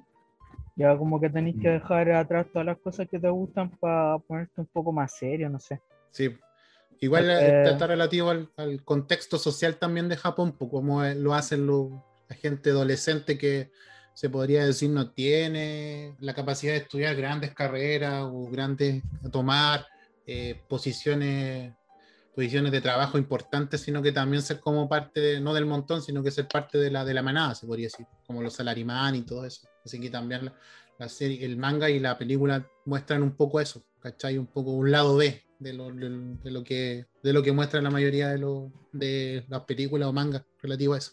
Claro, es como bien profundo las sensaciones que muestra y las reflexiones también, pues como que también ese eh, estilo de manga que tiene harto diálogo, harto como contemplación también. Eh, no, lo mismo es como un manga como para, para la gente que, que puede eh, aguantar una historia que se desarrolla lento, pero que que, que a cierta edad igual te hace mucho sentido. Eh, mm. ya, ya, más, más, sí. más te, te, sentís bastante identificado si lo leí a cierta edad. Más si estés pasando lo mismo o si tenías la misma edad de los protagonistas, que es como la, la, eh, cuando lo leímos, yo creo que teníamos como, o, o cuando vimos la película, estaba, estábamos como ahí, como en las mismas. Sí, y, también, la representatividad. Uh -huh. Y Asano sabe, una de las cosas que sabe hacer bien es crear personajes, crear, eh, darle vida a, personajes en un contexto y en darle un realismo súper eh, como tangible, como identificable. Y, y pum, pasa también que prácticamente hay muchas cosas que son como que a todos le han pasado que, que algunas de las weas que habla por lo menos te te va a llegar así bien fuerte. Sí, sí es un manga que pasa eso. De la, además de todo, eh, se ameniza con el aspecto gráfico de que en este manga por lo menos es súper bonito. Ya después, Pum Pum ya yo creo que es como su manga es como ya la cúspide de su estilo y ya después de eso como que empezó a tratar de simplificó un poco, bajó lo no el nivel, pero fue cambiando un poquito y, y, no lo recargó tanto, pero aquí es como el paso antes de llegar a, a, a eso, ¿cachai? El dibujo yeah. tiene algo ahí, en, tiene una mezcla entre realismo, el realismo de los fondos, que lo hace con esa, esa técnica especial que tiene que basarse en fotografía y trabajarla en Photoshop, bajarle como los, los niveles o dejarlo como en umbral y mm. después imprimir eso mismo y remarcarlo con tiralínea y lápices tinta y, y brush pen, ¿cachai? Como para hacerlo achurado y todo eso a mano. Entonces te Eso da, queda la raja. te da como que está, está entre dibujo y la foto y, y enmarca estos personajes que no son tan realistas, pero que a la vez se ven muy realistas en esos escenarios, no sé. Como que es súper redondito el estilo y Es bonito, súper eh, bonito. es súper bonito la, la- la protagonista, que es como. Tiene como esa cara súper expresiva, esos ojos bien grandes y es como una gatita. ¿Cachai? Y, y con siempre, trazo muy simple, queda una cara mm, bastante expresiva, pero a la vez no es como tan caricaturesca, entonces eh, le- eso, eso le da un toque también bien distintivo, es como súper redondo, de historia más dibujo, eh, más trama, creación de personajes, yo creo que mm, eh, bueno, la fama que tiene también es el, el estima en que lo tienen, que básicamente un manga de, de esos de, de nicho. em, el mismo autor sabe que él tiene eh, eh, trabajo un- uno- un público bien reducido en, en, en personas, ¿cachai? Que no, no- no es masivo, pero que a la vez aprecian mucho el trabajo de él y que él, él mismo decía en una entrevista que le decía a, lo- a la gente de, de- del resto del mundo que lo leía que gracias por, por que por lo preferir- leyeran porque él si no él- si no fuera por eso no podría comer porque no su base de fanáticos no, no es, no es muy grande pero es súper fiel ¿cachai? Sí. Y No, es muy el- la historia y la- todo los diseños del manga son bonitos, sí, me encantan. sí a mí me gusta mucho también eh, eh, Los detalles, me gustan los detalles de las expresiones, las emociones. Sí, que es como algo bien moderno y a la vez tiene algo bien melancólico, no sé. Es como bien, bien, bien especial. Que tenéis que leer, hay, hay que leerlo y verlo, ¿no? Como para Sí. entender eso también. Recomendado 100%, ¿no? Muy buen, muy buen. Eh, uno de mis autores favoritos desde de este último tiempo, de los más nuevos, se podría decir, la, la nueva generación, que igual no es joven, pues ya, o sea, no es viejo, pero tiene. nació en el 80, así que ahora tiene 41 años, no es viejo. Tampoco es como de los jóvenes jóvenes, pero tiene Claro. ya una historia súper grande, o sea, un historial de, de historia bastante grande porque empezó como a los 17 años más o menos a publicar, entonces Súper joven. dice que es la voz de su generación, el, como el más destacado. Y sí, porque eh, es súper curioso que un autor de, de ese estilo de manga sea reconocido igual y tenga un- una base de fans en el extranjero de- del tamaño que tiene él, que aunque no es tan grande, igual como que para los que saben, eh, si tú le decís pum pum o solanín, al tiro cachan.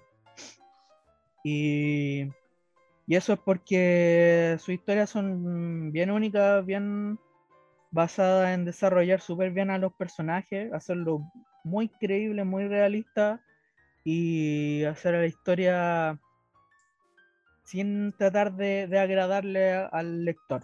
Y eso es lo que me gusta de él, que te puede hacer mierda, pero siempre bien justificado y bien, bien escrita. Sus obras están súper bien escritas.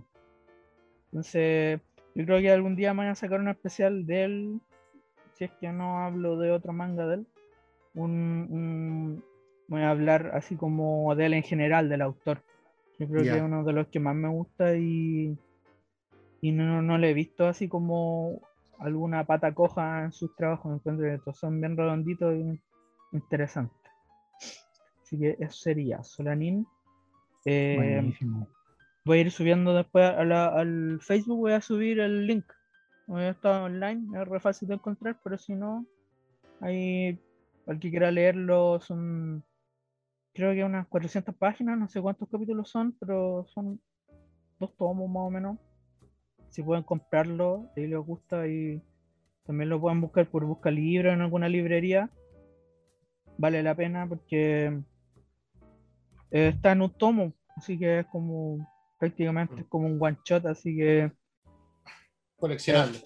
coleccionable y calidad. Eh, y es Sí, como que ya básicamente podría ser de culto, yo creo. No, no es tan que viejo, pero sí es como un- una obra súper única en, en el mundo, el mundillo del manga tan, tan a veces superficial y con, con temáticas tan, tan, no sé, cliché, Sí, cliché y ñoñas, así como. que estereotípico, sí. ñoño, Sí, ñoño, como- eh, leer cosas así Copy paste. Es como una bocanada de airecito fresquito, como el de septiembre acá en Chile. Eh, y eh, se lo recomiendo totalmente. Buenísimo. Ese sería Solanin.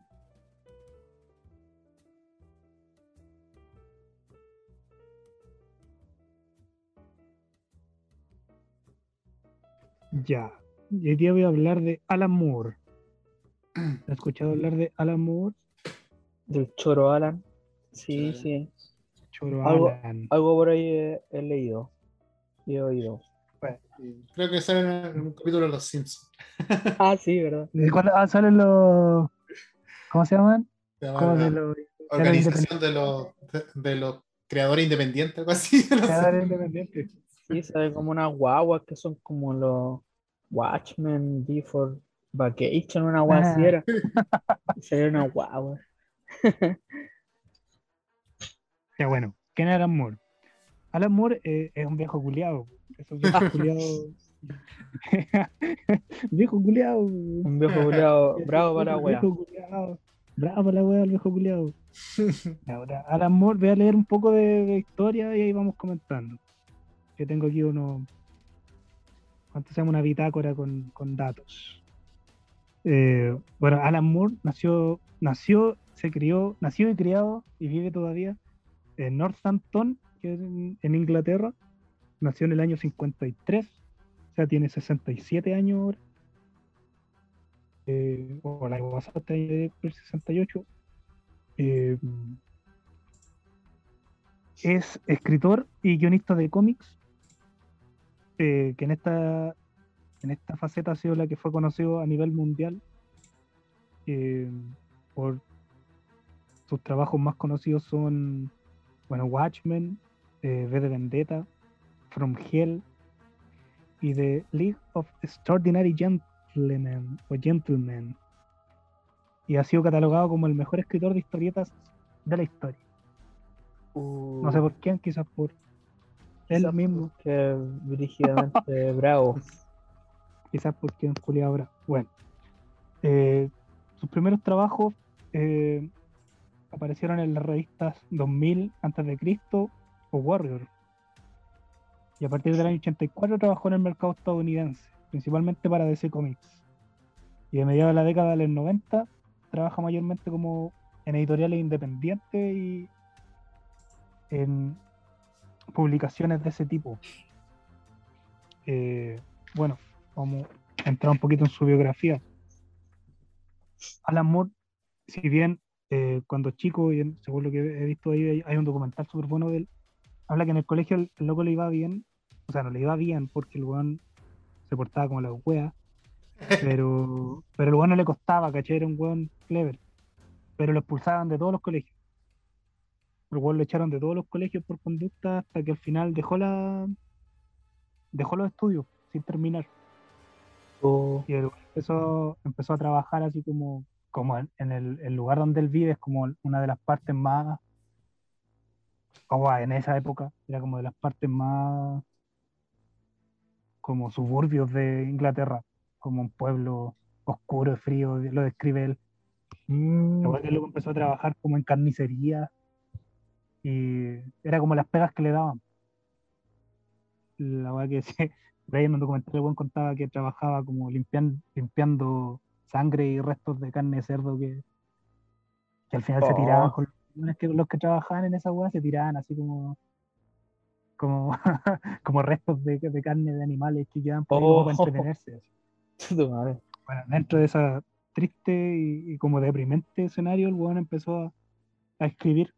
Empezó a escribir y, y a hacer dibujos para como publicaciones under. Eh, a finales de los 70 partió su carrera.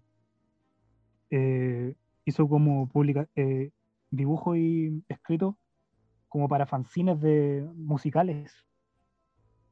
Eh, bajo, tenía sus seudónimos, ¿cachai? Lo que iba mandando sus primeros, sus primeros historias. Como, como pequeños gags, no, no sé cómo llamarle, como pequeñas tiras.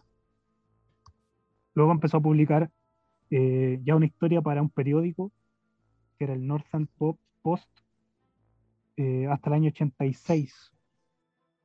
Y que ahí publi- publicaba un personaje que se llamaba Maxwell.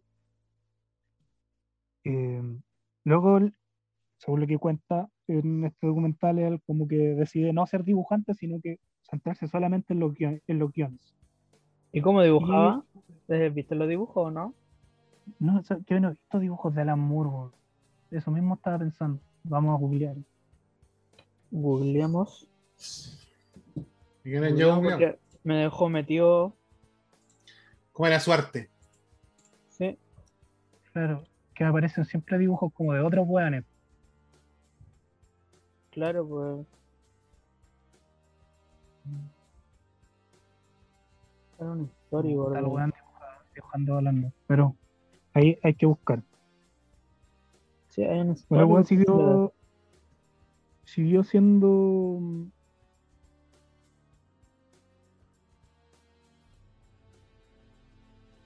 Bueno, este, este compa empezó, como que tuvo la posibilidad de, de empezar a publicar en ese diario, que era como un diario local, y el weón se salió del. Se decidió salirse del diario porque el, el editor del, del diario, el director del diario, publicó una, como una carta de carácter homófobo. Entonces este weón dijo a la mierda, porque este weón siempre tuvo, tiene, ha tenido esa parada. Eh, luego empezó a, logró mandar guiones para, la, para Marvel UK, Marvel Reino Unido, para esta revista 2000 a.C., OAD y Warrior. Eh, sus primeros guiones cortos fueron para la revista Doctor Who y para Star Wars Weekly, Oh, eh, antes de saltar a la fama con su primer proyecto importante, que es Capitán Britannia, junto con Alan Davis, que era el dibujante. Eh, al principio de los años 80 empezó con sus primeras historias, participó en, en el guion para el juez, de, juez Dredd eh, y también para el guion de Future Shocks. Eh, luego, coincidiendo con la, con la creación de Capitán Britannia, eh, y estos guiones que estaba haciendo se empezó a proyectar como en series más largas que empezó a publicar en esta revista. Eh, de ahí empezó a lanzar como, como cómic de ciencia ficción, ¿cachai? Hizo como una adaptación de, le pidieron que hiciera como una adaptación de la película de T. Eh, entonces este weón le dio todo un vuelco a la bola y hizo otra historia en realidad. Pero como, como que le empezaron a pedir trabajo, ¿cachai? Se empezó a abrir en este mundo. Eh, bueno, en, en ese año Moore se empezó, empezó a cachar que habían problemas con, y aquí como que lo, lo uno algo que hablábamos de, de Todd McFarlane, ¿te acordás que Todd McFarlane como que hizo una weá eh, que fue como el primero o de los grandes, así como en, ese comercio gringo de los 90 que, que empezó a wear con los derechos de autor? Eh, Ah, ya. bueno, Alan Moore en estas publicaciones empezó a darse cuenta de que había mucho problema con los derechos de autor de los guionistas o los, o los creadores de cómics. Entonces el bueno empezó con, empezó como a, fo- a formar ahí como su, su, su liga para, para defender esa web, como para empezar a, a ver qué pasaba ahí, ¿cachai? He compartido dos imágenes en el chat, que no, no puedo compartirlas. No tengo. De dibujos de él, Sí. ah, buenísimo, eso hay que compartirlo después. Son dos imágenes, sí. Pero tengo la página donde lo saqué. Buenísimo. Ay, para que lo, lo comparta el host. el- Ya los comparto Ahí. yo para que. Ver. Voy a compartir. Mm, Vamos a relatar una imagen por, por podcast. Ahí hay uno, mira. ya, Y el otro sería es. Bien, bien. Bien, se nota que son como underground. como de fanzine. Sí. Sí, como de fanzine. Ya. Eh, para que no. La gente no, no puede ver, así que. Claro. Bueno, y en ese tiempo, como, como decía, empezó con esta campaña, empezó a juntar como autores eh, para, para que lucharan por esta volada de los derechos de autor. Hay un, hay un escrito ahí que dice el loco que, que dejaba la, esa pequeña editorial porque lo, lo- lo- le habían mentido y en pocas palabras le habían tratado como la mierda. Oh, Eh, entonces empezó a juntar varios artistas, se empezó a juntar con varios artistas del cómic y dejaron de escribir, varios dejaron esa revista. Eh, entonces empezaron a, a ya a planificarse y empezaron a hacer como sus propias bolas, ¿cachai? Ya. Eh, bueno, en ese, en ese tiempo aparece Miracle Man, que, que en, un primer tiempo era Marvel Man, pero le cambiaron el nombre ahí por, por temas de derechos, que cuando ya esto pasó a, a otra liga, Marvel ahí, nada que ver. sí. Bueno, eso, bueno, es como son los gringos con los derechos al toque, así. Sí, sí, un día Mm. podríamos hablar de lo que pasó con Shazam, con el, ¿cómo Oh. se llama ese? El Capitán Cuánto. Shazam, Capitán Marvel. Y de ahí lo cambia a una Chazán. Eh, Shazam. ahí hubo una wea bien cuática que hizo Sí. DC, que prácticamente se cagó a esa empresa y Mm. al personaje. Pero a- ahí eh, algún día vamos a hablar de eso. Sí, eso está buenísimo. Bueno, luego, luego de, este, de este trabajo eh, empezó a trabajar el proyecto como de de Vendetta, que también es como uno de los cómics que, o novela gráfica que lo tiró así como ya dio un paso mayor en su carrera.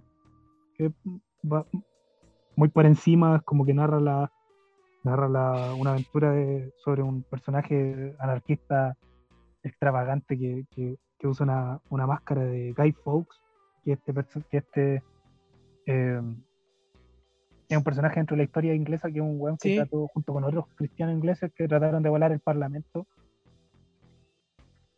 eh, y que se enfrentan dentro de esta, de esta historia a un gobierno fascista futurista supuestamente que se parece demasiado a lo que a muchas de las weas que hay hoy en día. A lo que hubo y a lo que hay. Sí. Coincidencia, no lo creo.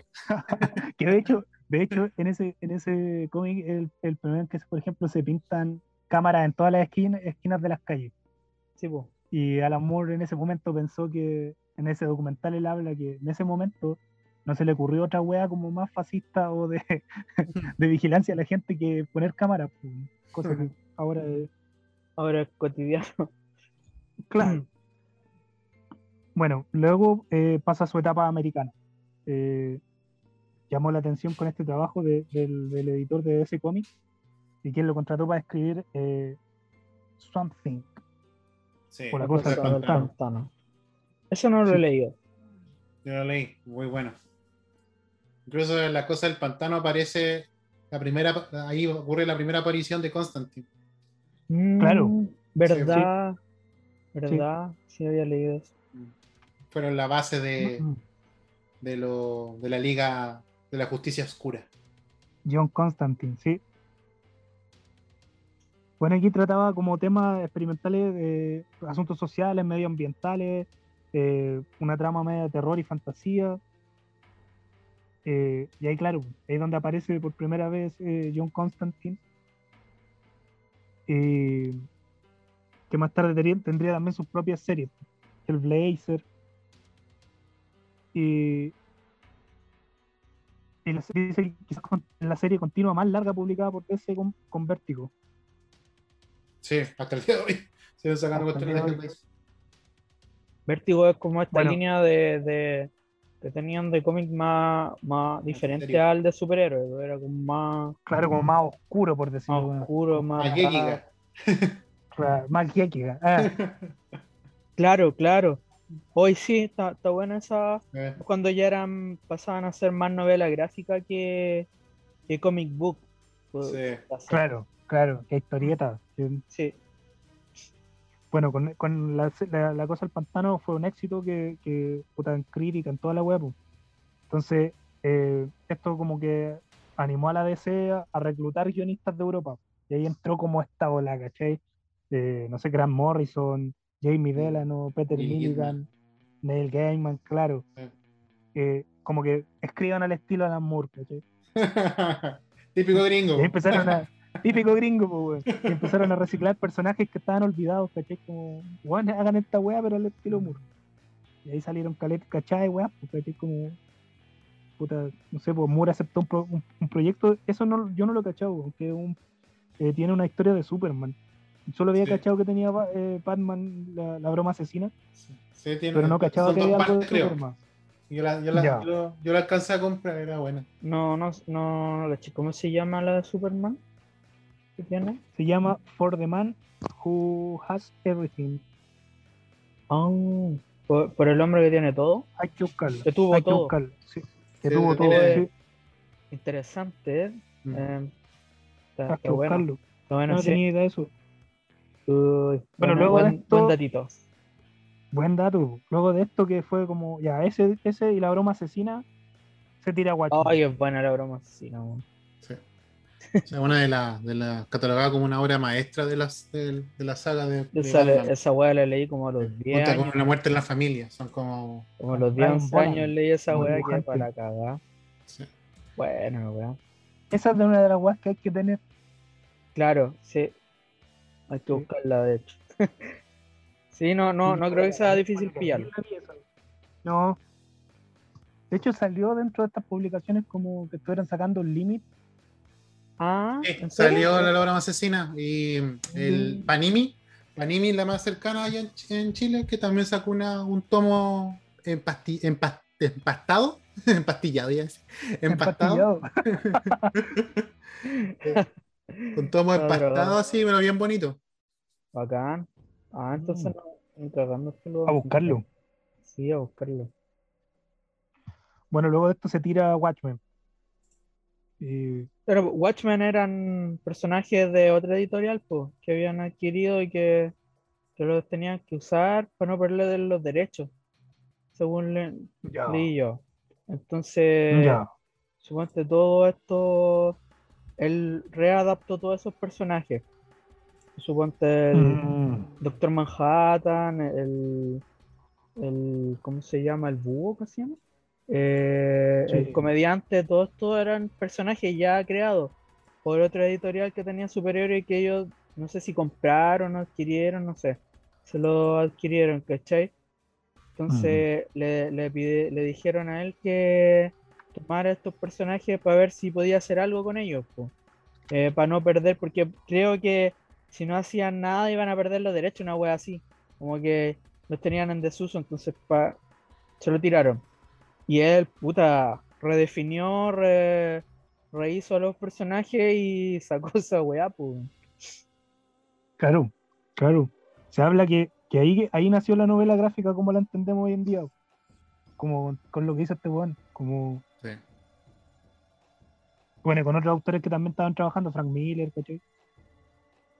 El Art Spiegelman con Mouse.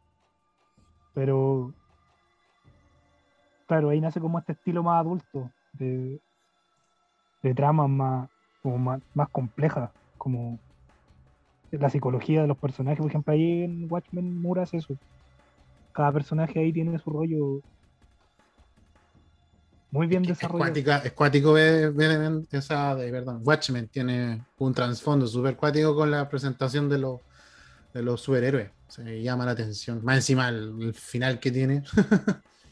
es como para Sí. volarte la cabeza.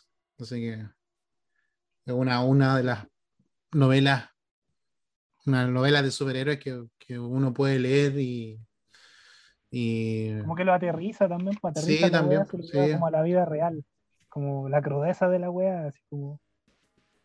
Ah, me encanta, me gusta. Bueno, en ese tiempo ya la, la relación entre Alan Moore y, y la DC iban en deterioro por, por la wea de los derechos de autor. La, la DC Comics no le pagó nada así por, por figuras, por merchandising, sacaron todo de, todo. de todo. Watchmen y no le pagaron nada. O no- Entonces ahí el weón como derechos, derechos televisivos, derechos, todo, todo así. no todo. le pagaron ni una el Oh, qué como que lo empezó a mandar a la mierda, así como. Negocio, lo bueno, no.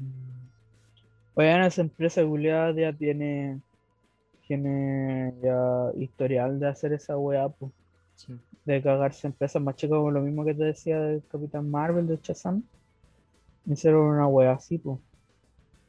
a grandes rasgos, demandaron a ese editorial, editorial de este cómic por similitudes de ese personaje con Superman, siendo que el cómic de, de Shazam era una weá como para niños, súper infantil, así como a los Chapulín Colorados, no sé.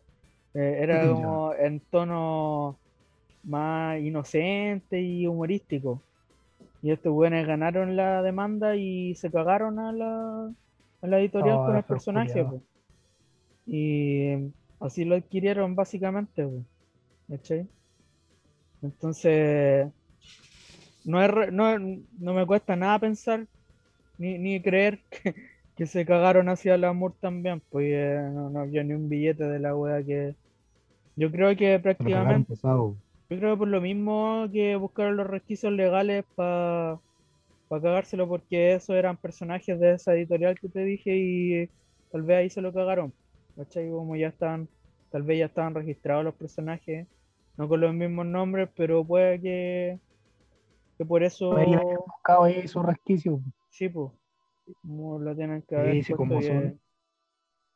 Sí, pues Sí, se llamaba Capitán Marvel, me acuerdo. También hubo una Mm. vaina con Capitán Marvel. no, no te vaya a extrañar que la industria grande se caigan a, a, a, a uno- a lo- a los autores o a los artistas buscando ahí su, su fisura legal. Sí. Bueno, luego ahí, ahí después de que pasó esa weá, igual les vino la pata de la, la wea porque el, estaba Moore, Frank Miller, Mary Wolfman y Howard Chaykin. Los mandaron a la chucha, pues se de- eh, renunciaron a DC. Y como por contrato, Alan Moore tenía B de Vendetta, terminó B de, de Vendetta y se fue a la chucha. Los dejó. Y estos locos también, pues Frank Miller se fueron. Como que apañaron, ¿cachai? Como Fueron a, a dar que fueron a la fuerza, liga ¿no? independiente. Ah, bueno. Esa, li- Liga de, de Escritores Independientes. Liga independiente. Sí, pues y ahí Alan Moore empezó como con, con una variedad de proyectos, así con, empezó a trabajar con cachai bueno. Eh, en ese tiempo hizo un cómic que se llama Road, Road to Life, que es una historia sobre operaciones encubiertas de la CIA. Y ahí hay, hay en- en- hay un documental que ese sí lo voy a compartir en el Facebook, que se llama The Mindscape of Alan Moore. Y ahí el loco en un punto habla de este trabajo que hizo con las weas de la CIA, que el loco se metió así a ver weas que como desclasificadas de la época, conspiraciones, todo el buen Ay, güey. manso rollo, manso rollo. Eh, bueno, empezó a sacar distintos tipos de... de- de- eh, hay una antología que se llama Artists Against Rampant Government Homophobia, o Artistas contra la homofobia galopante en el gobierno, oh, eh, que era una campaña contra las leyes anti-homosexuales, eh, que fue publicada por Alan Moore junto a su mujer Philip Moore y su amante Deborah Delano. No sé qué ro- cuál rollo tienen ahí. ay, Eh, en su editorial recientemente creada llamada Matlock Publishing, cuyos beneficios fueron dirigidos a la organización for Lesbian and Gay Action. Bueno, siempre ha tenido esta bola de, de, de apañar en todas esas en todas esas temáticas. Eh, bueno, que otra banda tiene, eh, tiene From Hell, que es otra de las obras grandes que tiene Moore, que tratan sobre Jack el Destripador. Sí, sí. Recuerdo que hay Eh, una, una película que no le gustó. Sí, de hecho no le gusta la adaptación. hecho. No, ninguna, No ninguna. Incluso llegó al punto de, de solicitar de que no pongan su, su nombre en ninguna de, la- de los Sí, pues, créditos. los créditos. Sí. Sí, pues. Bueno, ahí en From Hell, el loco como que mezcla, eh, que también es algo que hacen Watchmen, que es como mezclar, mezclar, jugar un poco con la historia, como que mezcla personajes reales, eh, situaciones reales, pero ahí como que les da otro vuelco. Eh, entonces ahí aparece Oscar Wilde, por ejemplo, Aleister Crowley, personajes como todas estas temáticas de la medio oscura. En la Liga de los. Eh, la Liga Extraordinaria también hace eso. Mezcla la de personajes. Pues, sí. también. Eh, Capitán Nemo. Ah, sí, pues son Sí, como con mezclando. Sí, o- puros protagonistas Jack- de, de Jake y Mr. novela. De novelas de misterio. La, junta ahí en pues, su liga con puro puros personajes literarios. Bacán, weón. Sí, a todo, a todo ritmo. Bueno, luego después se volvió a ver metido como con la DC porque este weón estaba trabajando como para una editorial, ¿cachai? Independiente. ¿Ya? Y no recuerdo quién, me parece que Jim Lee, era una editorial de Jim Lee. Y, y este weón estaba trabajando ahí y Jim Lee vendió esta wea a DC. Sin avisarle, sí. Puta la este weón se vio de nuevo metido trabajando en la estructura. Y, y también pues terminó la weá y se fue. Y de ahí en adelante ha seguido haciendo como como cómic, pero ya de manera independiente, con otro tipo de editoriales, ¿cachai? Que ya tienen como otra como otra bola. Y ahí viene el salto también al cine, pues, supuesto salto al cine, porque claro, como decía Chechín, este weón no, no ha querido estar ni ahí con ninguna de las películas. Con de Vendetta, que el, el guion es de la Wachowski, el weón dijo que no, que era una basura, así que no tenía nada que ver con la weá que él había escrito.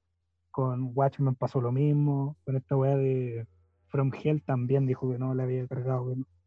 Y que ahí sí le habían ofrecido como, como recibir crédito, como recibir Mm, ganancias por los derechos y el Yo, se negó así como, Sí, dijo que no. "Ah, porque- weón, no tiene nada que ver con la weá que yo inventé. Que igual pongamos en, eh, como dato curioso en el tema de, de Watchmen. Él estaba trabajando con otro director eh, para la, la creación del, del, del guion. Y prontamente en la dirección con- con Paul Green, Green- Greengrass. Él estaba trabajando con eso, con ese tipo, y mm, nunca llegó a puerto al final por la Paramount. ¿Cachai? Como que rechazaron todo lo, lo que se había planteado. Y de más adelante contrataron al Zack Snyder, de manera que él ni siquiera tenía idea. Y, y obviamente, pues si las películas no las hacen con guiones, eh, creo que, o sea, por lo que he leído un poco, creo que él ofre, en sus tiempos mozos ofrecía trabajar en los guiones, pero lo- las productoras lo rechazaban, pues, imagínate, a ese nivel, pues, a ese nivel de estupidez. No, el weón no estaba ni ahí con los locos. Es que aparte le habían tratado como la wea, así yo creo que Sí, pues, o sea, debe ser como esa decepción del. O que en volar, el loco también, en ese documental, el loco también se entiende caleta su rollo, el weón siempre ha estado como con la ola under, así como que el mainstream no, No No. No, pues. De hecho, ese documental es muy brígido porque, bueno, los últimos, para cerrar esta idea y luego retomo lo del documental, eh, de los últimos trabajos, eh, tiene un- un- unas publicaciones que está haciendo, que la escribió su hija, junto al, al- al marido de su hija, eh, y el 2009 lanzó una, una revista que se llama la primera revista underground del siglo XXI, ¿cachai? Hmm. llamada Don't Jet Logic. Y ahí empieza a publicar él y empieza a recopilar autores underground de, de ella mismo. Ah. Como como empezó a hacer su fanzine, caché. Claro. Oh, qué buena. Sí, eh, está, está a la fecha de esto, claro, estaba publicando la, la Liga Extraordinaria y un cómic llamado Light of the Contents, no sé cómo se pronuncia eso, Contents, basado en la historia que Moore publicó en el 95 y un cómic de terror llamado Neonomicon. Neonomicon. No, que practica en la magia Bueno. negra, le gusta ese tipo. Sí, po. Mm. Ahí yo creo que también hay otra bola que es para otro especial, porque la- el lado místico o espiritual que tiene Alan Moore, cómo lo ha desarrollado en su carrera, es brígido. En ese documental, eh, bueno, lo- Alan Moore tiene varios compilados, que uno es como el libro de la serpiente, Ángeles Fósiles, pero me parece que se llama Serpientes y Escaleras, en las que Alan Moore como que reúne eh, todos sus rollos, experiencias que han hecho, actos que han hecho que tienen que ver como con la magia, con el paganismo, con Mm, Magia ceremonial. la bola espiritual así, pero brígida. Mm, El Ángeles Fósiles es como un estudio completo de la magia, de cómo la magia fue perseguida, de cómo la apagó el cristianismo, de qué es lo que significa realmente eso, ¿cachai? Eh, es una weá impresionante. Así. Ah, Está en, en- en- para quien lo quiera cachar, está en audiolibro en YouTube. Y está pulento, está editado así a todo ritmo. La weá es muy mística y. puta, el manso rollo que tiene las Moore, yo qué loco cuando caché todo ese rollo, aparte ya de lo, de lo que había cachado. eh, que también analiza como la sociedad, la, la, la- cagada que hay ahora, ¿cachai? El weón, puta, hay- hay- ese documental tiene varios años ya y el weón ya venía viendo la cagada que estaba quedando, ¿cachai? Eh, el weón habla de que íbamos a entrar como en, en una ebullición, ¿cachai? Como sociedad, que íbamos hacia... La información se estaba multiplicando a tal velocidad que íbamos hacia un... Entonces, es, es infinita la, la de weón. El todavía sigue ahí y. Puta, de estos viejos culiados, parece que es un viejo culiado, de esos que. ícono, como que Mm. es un pilar dentro de la weá y Medio Jodorowsky va sus cosas. es medio Jodorowsky para sus Sí, weón. sí, es un personaje súper interesante, no solamente en la cultura estos, pop, sino que en es la como cultura. estos viejos antiguos, como renacentistas, así como. Sí. Que están que- como que fuera de están- su tiempo. ¿eh? Uno cree que uno dice, estos están medio, medio locos, pero no, en realidad están pensando más allá de lo que nosotros ¿cachai? Están en otro mundo, sí, po. sí, sí. No, y en, puta, en ese documental que digo, lo voy a, lo voy a compartir ahí. La volada del loco de todo palo, un loco. Conocimientos antiguos, ¿cachai? El loco fue un rescate así de.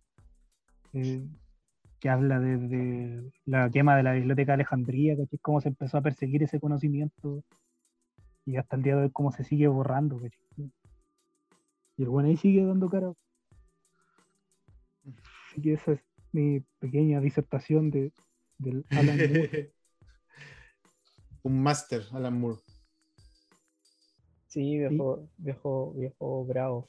Sí, No, ahí tiene obras, pero interesantísimas. Sí, yo leí, no he leído mucho de él, pero lo que he leído es, es- es súper bueno. Mm. Que lo que que- está al alcance de nosotros, por lo que son de DC y Vértigo, Mm. son lo que más lo que más conozco yo, pues no conozco lo independiente o lo actual del.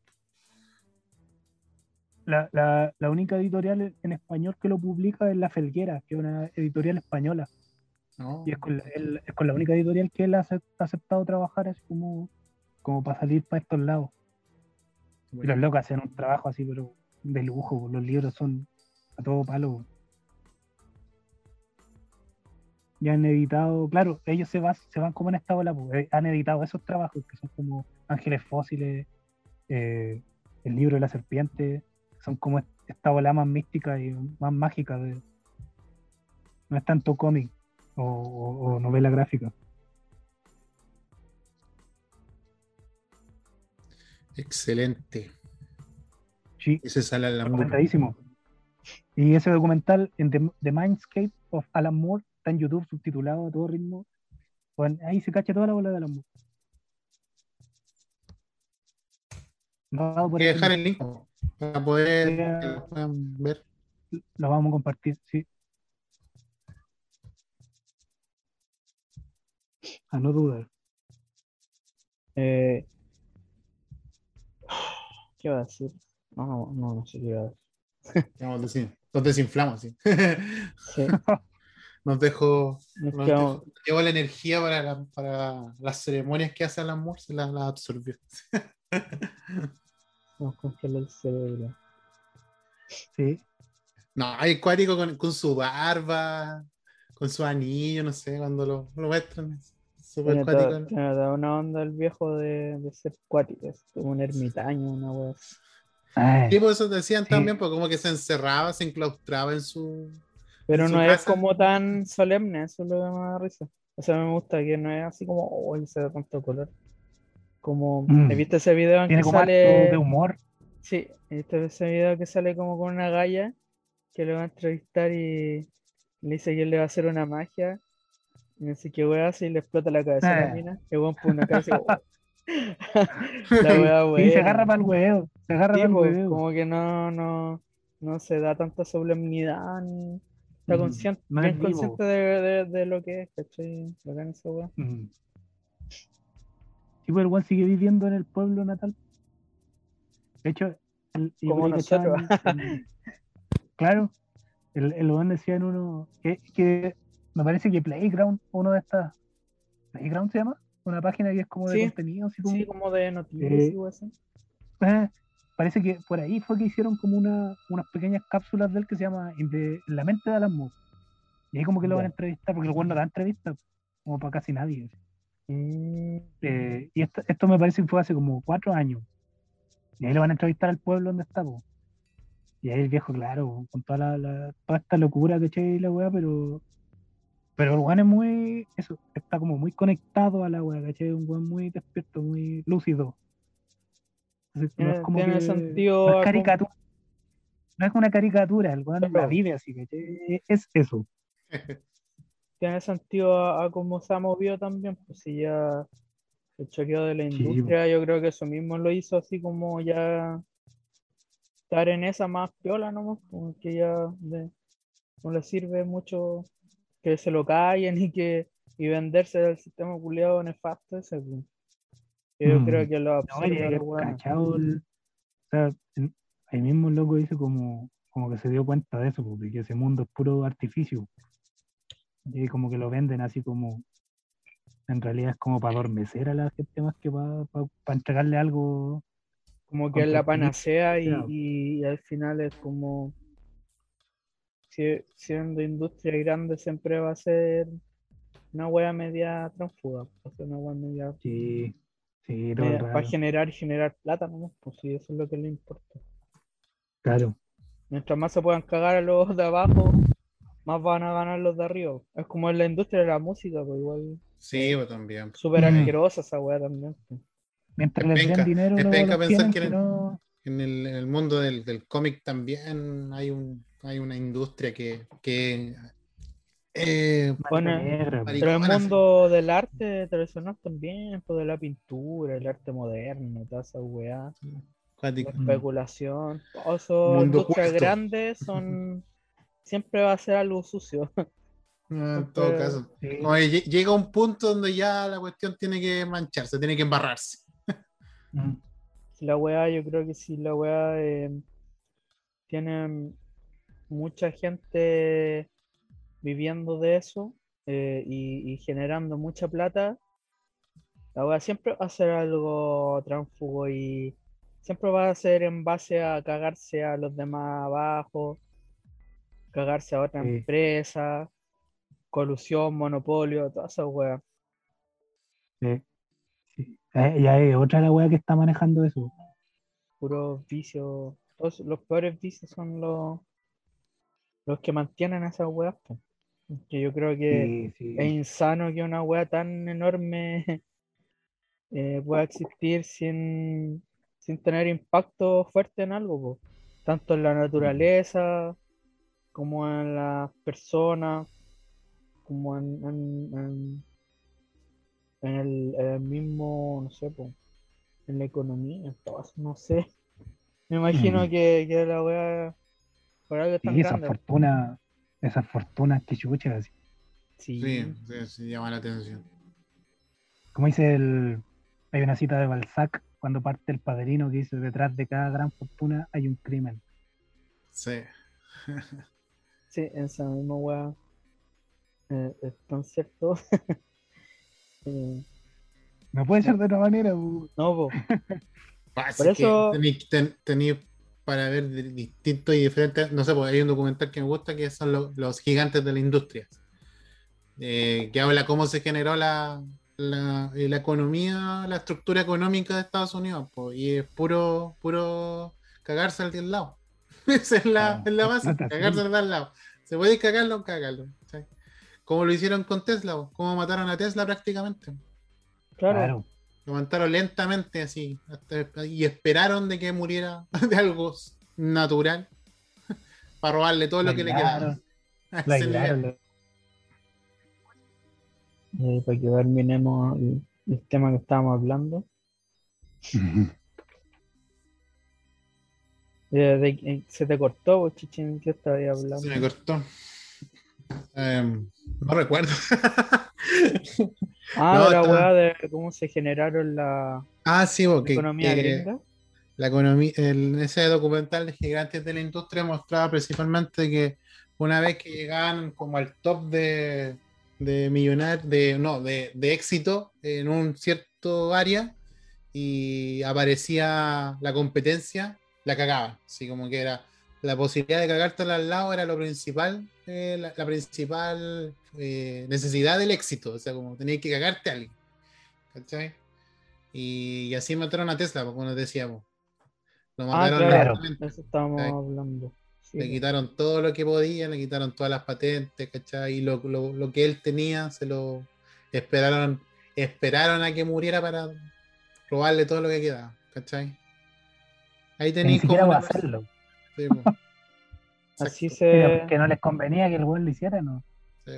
Así que ahí tenéis, pero el, como la, si podéis decir como la fórmula del éxito, sería eso, cagarse, cagarte al de al lado. Claro, pues si veis, suponte el teléfono también, no es que no estaba como que todos dicen que Graham Bell lo, lo inventó y el weón prácticamente le robó la idea o la patente a otro weón.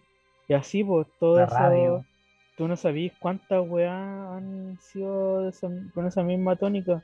Weones que vieron otro, otro gallo haciendo algo y como en esos tiempos era como, eh, venía la idea y muchos no podían registrar o, o algo así, entonces se robaban la idea y se los cagaban.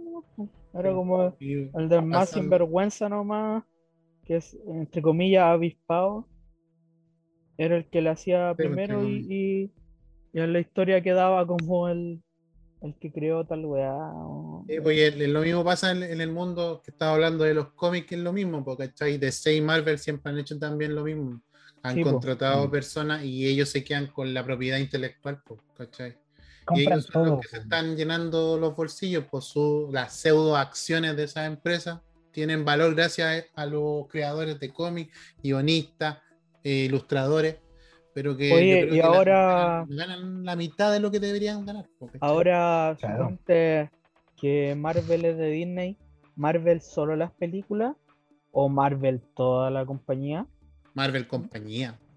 Creo, claro, toda la weá. Es como Fox, Sí, bueno, compraron Fox, todo. compraron todo, ¿cachai? Sí. Le- al nivel de que Oh. compraron Fox y le cambiaron el nombre. Ahora se llama Star. Miren la web Star, sí, po, Star Channel. Y Eh, compraron a eh, Metro Goldwyn Mayer también. Cacha, weón. ¿Verdad? Sí, pues hace poco caché. Ah, perdón, no. Amazon compró Metro Goldwyn Mayer, ¿cachai? ¿Verdad? Sí, sí, sí, sí, Sí, Amazon. Sí, sí. ¿cachai? ¿Verdad? Y el weón de George Bezos. Ahí como que. Es Como que ya, Netflix comprara, no sé. eh, Justito ya me Pixar, compró así, esta weá. No, pues, ¿y Pixar sigue siendo de Disney o no? No, eh, Pixar trabaja con Disney. Pero es independiente. Independiente, porque Disney incluso creó su propia, con, con el tema de que Pixar como que se independizó eh, con un tiempo aparte aquí, creó como su propia eh, departamento de Ah, animación. claro, pues. Sí. Disney. Parece que Valiente, Valiente, la película Valiente no le pertenece a Pixar, sino que a Y- Disney Animation. Sí, Y esta weá de Frozen también. sí, Frozen, sí. Mm. Pero no le Eh, llegan a los, no, no le llegan a Pixar. Yo pensaba, imagínate estos weones después Disney compra DC. Batman. Allá van, pues. Podría ser, pues weón, si Allá van. suponte que compró quieren todo, compró- todo weón. caso, Fox. y compró Marvel, que Fox sacaba las películas de Spider-Man que no, no eran de Marvel Movies. Que no, quieren comprar, quieren comprar Sony para, el- para tener todo lo de Eso, todo lo de ¿verdad todo lo que de es Sony? Spider-Man. Sí, tienen eh, Fox. Fox tenía los X-Men. Claro, claro, sí me confundí. Y Sony es la que les queda que la de Spider-Man. Y los buenos, esos se han, se han, se han negado si Y son los más Sony- duros de es todos. que Sony es, es- es otra po. Sí, son japoneses. Sí, po, y, y- y no es solo película igual, po. No. Sí, no, no, sí. Es, Imagina cuánta plata, cuánta plata ofrecen esos weones por eso. pelea. Impresionante. Ahí la- veis todo pasando como. DC, que- DC lo tiene, lo tiene. Warner. ¿Cierto? DC lo tiene Warner. Warner. Sí, Mm. sí. Por eso Ah, siempre le decían que. Warner trata mal a DC, como la relación de amor y odio que tienen. En cambio, no sé, pues Disney ama a Marvel, una cosa así. Mm. Ama la plata que le da, man. Sí, Ah, ama la plata. No la plata, no. ¿Qué va a querer? ¿Qué va a amar? Son ganas de amor. Sí, bueno, ahora pongamos Warner va a mantener una relación con DC porque DC le ha dado a lo mejor no grandes cantidades de dinero como Marvel a Disney, sino que DC le ha dado como eh, eh, pre- eh, premio Oscar, ¿cachai? Eh, premiaciones, eh, como calidad, una weá así, una pseudo calidad. Mm. Pongamos con el Joker o, o Watchmen, ¿cachai? Son películas. O, o las series, pues creo que las animaciones de DC son súper buenas. que- Eh, la- las películas que han sacado, la, basadas en los mismos cómics, eh, bueno, que están súper buenas en, en trama y en calidad, creo que están súper bien hechas. Que Mm. bacán- encuentro bacán igual, eh, no, sí, ah, tienen- tienen solían ser- antes se decían como pura weá, ¿vale? No, bueno, yo encontraba que la, esa, la serie de Batman de los 90 era súper buena esa weá. películas, la serie. No, la serie de animada, Ah, sí. Sí, esa la, que- la que daban en el TVN. Sí, Era, era buena Mm. esa serie, sí, buena, era buena la serie. me gustaba. Hay una, hay una saga de, de animación de DC de muy buena con, es, con esa animación, para la redundancia, de Claro, pues 90. estaba Superman, Superman, estaba Flash también Batman, tenía. Flash también, sí. Y esa la mataron hace como dos años atrás, mataron esa, ese mundo. No encontraba Y- fea esa animación, pero los diseños así como las peras gigantes cuadradas, pero en, en historia me gustaban caletas las de Sí, Batman, eran buenas. Hay una película basada en, la, en el cómic que hizo Alan Moore de Superman. Po. Hay una película de esa, con esa animación. Po. ¿Sí? Oh, Sí, hay una película con esa animación. Uh. Ay, ay, ay. Sí. Ha- ha- habrá que buscarla. ay, ay, ay. Agárrate. Ay, ay, ay. Afírmate, A ver, man. Afírmate, afírmate. afírmate, pariente. Sí o no. Pero es interesante el mundo. Ten- Tendríamos para hablar como un especial de cómics. Porque hay caletas, hay mucha información del cómic. Sí, yo, yo no Para sé mucho igual, pues yo no cacho lo, lo que cacho. Estaríamos. No cacho. Es que aquí vamos Hacer- aprendiendo. Mm. Aquí vamos estudiando y aprendiendo. Sí, eso sí. Sí, bueno, y Frank Miller, tenéis que hablar de Sí, Frank Miller. esa. Eso quiero, eso quiero leer, porque he leído, leí Batman año 1 creo que era, de Sí. Frank Miller. El regreso del Caballero de la Noche también. Y creo que ese viejo es- el eh, último. Eh, es dirigido ese weón. Sí. Vamos a nutrirnos para poder hablar. Sí, a mí no me Mm. gustan mucho los superhéroes, pero cuando son de weones bra- bacanes, ah, como que ya. Cuando la historia, gusto. la historia es interesante. de weones ¿cachai? bacanes, ahí ya, ya vale la pena leerlo. Sí, Pero no, se podría hablar de, de Hellboy, de, de Matt- Mike Miñola. Son buenos esos cómics. ¿no? También de Sí. Hellboy. De la, los cómics de, de Neil Gaiman, el Satman, ¿cachai? Sandman. Sí, También lo había pensado por ahí, Sandman. sí. Sí, hay, hay harto ahí donde Sí. sacar. Allá hasta que se viene. Los mismos cómics de. Hay unos cómics de Preachers. eh, Ah, esa tiene una serie, pues. sí, tiene una serie, pero me- me- mucho mejor el cómic. Sí, ahí. Sí. The Preacher, el Lucifer. que el yo- cómic también es bueno, el cómic de Lucifer, pero la serie no sé, no se va por otro lado, en realidad. Este ¿Cómo se llama el que el de Kikaz? El que se le viene de Kikaz. El O sea, el creador, po. Mil. Ay, sí. Me confunde el apellido de él. Siempre me confundo con. Mike Millar, ¿o no? Millar, sí, parece que sí. Millar. Tiene un, un cómic que se llama de, de Chosen, Chosen, una wea así. Que es súper bueno, que es de un, de un pendejo que empieza como a hacer milagros. Y es como una reencarnación de, de Jesucristo. Oh, Pero en Oh. estos tiempos, po, así como en estos tiempos. Y la weá era toda raja. Esa weá debería leer. Chosen, creo que se llama. Y. Porque es cortito, son un par de tomos nomás. No es como una historia autoconclusiva, no muy larga. Pero al final que hay para la cagada. Así que eso lo recomiendo. Tal vez en volada después hablo, hablo de eso. Me, me- me dio una idea, podría hablar de eso. Pero no, eh, es que al final es para la cagada, entonces no, no hay que destriparlo. ya, pues, ¿estamos o no estamos? Sí, Estamos sí. Estamos muy No, callados, está pasando mucho en los angelitos ahí. Sí, sí. Estamos un poquito cansados. Empezamos a tirar ideas ya para los próximos. Sí. pues, No, estuvo bueno el- bueno el, el podcast. A lo mejor lo- me tiré, pido disculpas por, el, por la intro larga. Nos fuimos mucho en la bola. Nos lanzamos en la bola, nos fuimos bien en la bola. Esa es.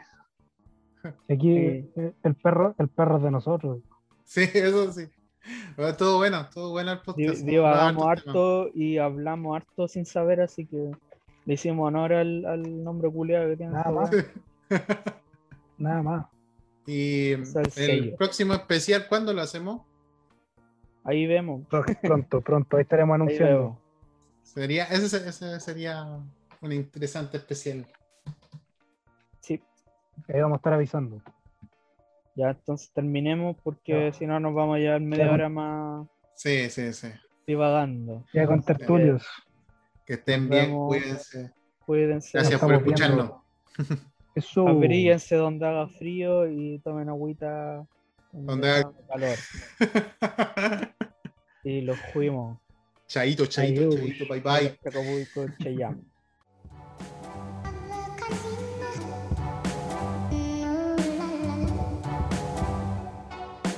Hablando di todo sin saber de nada.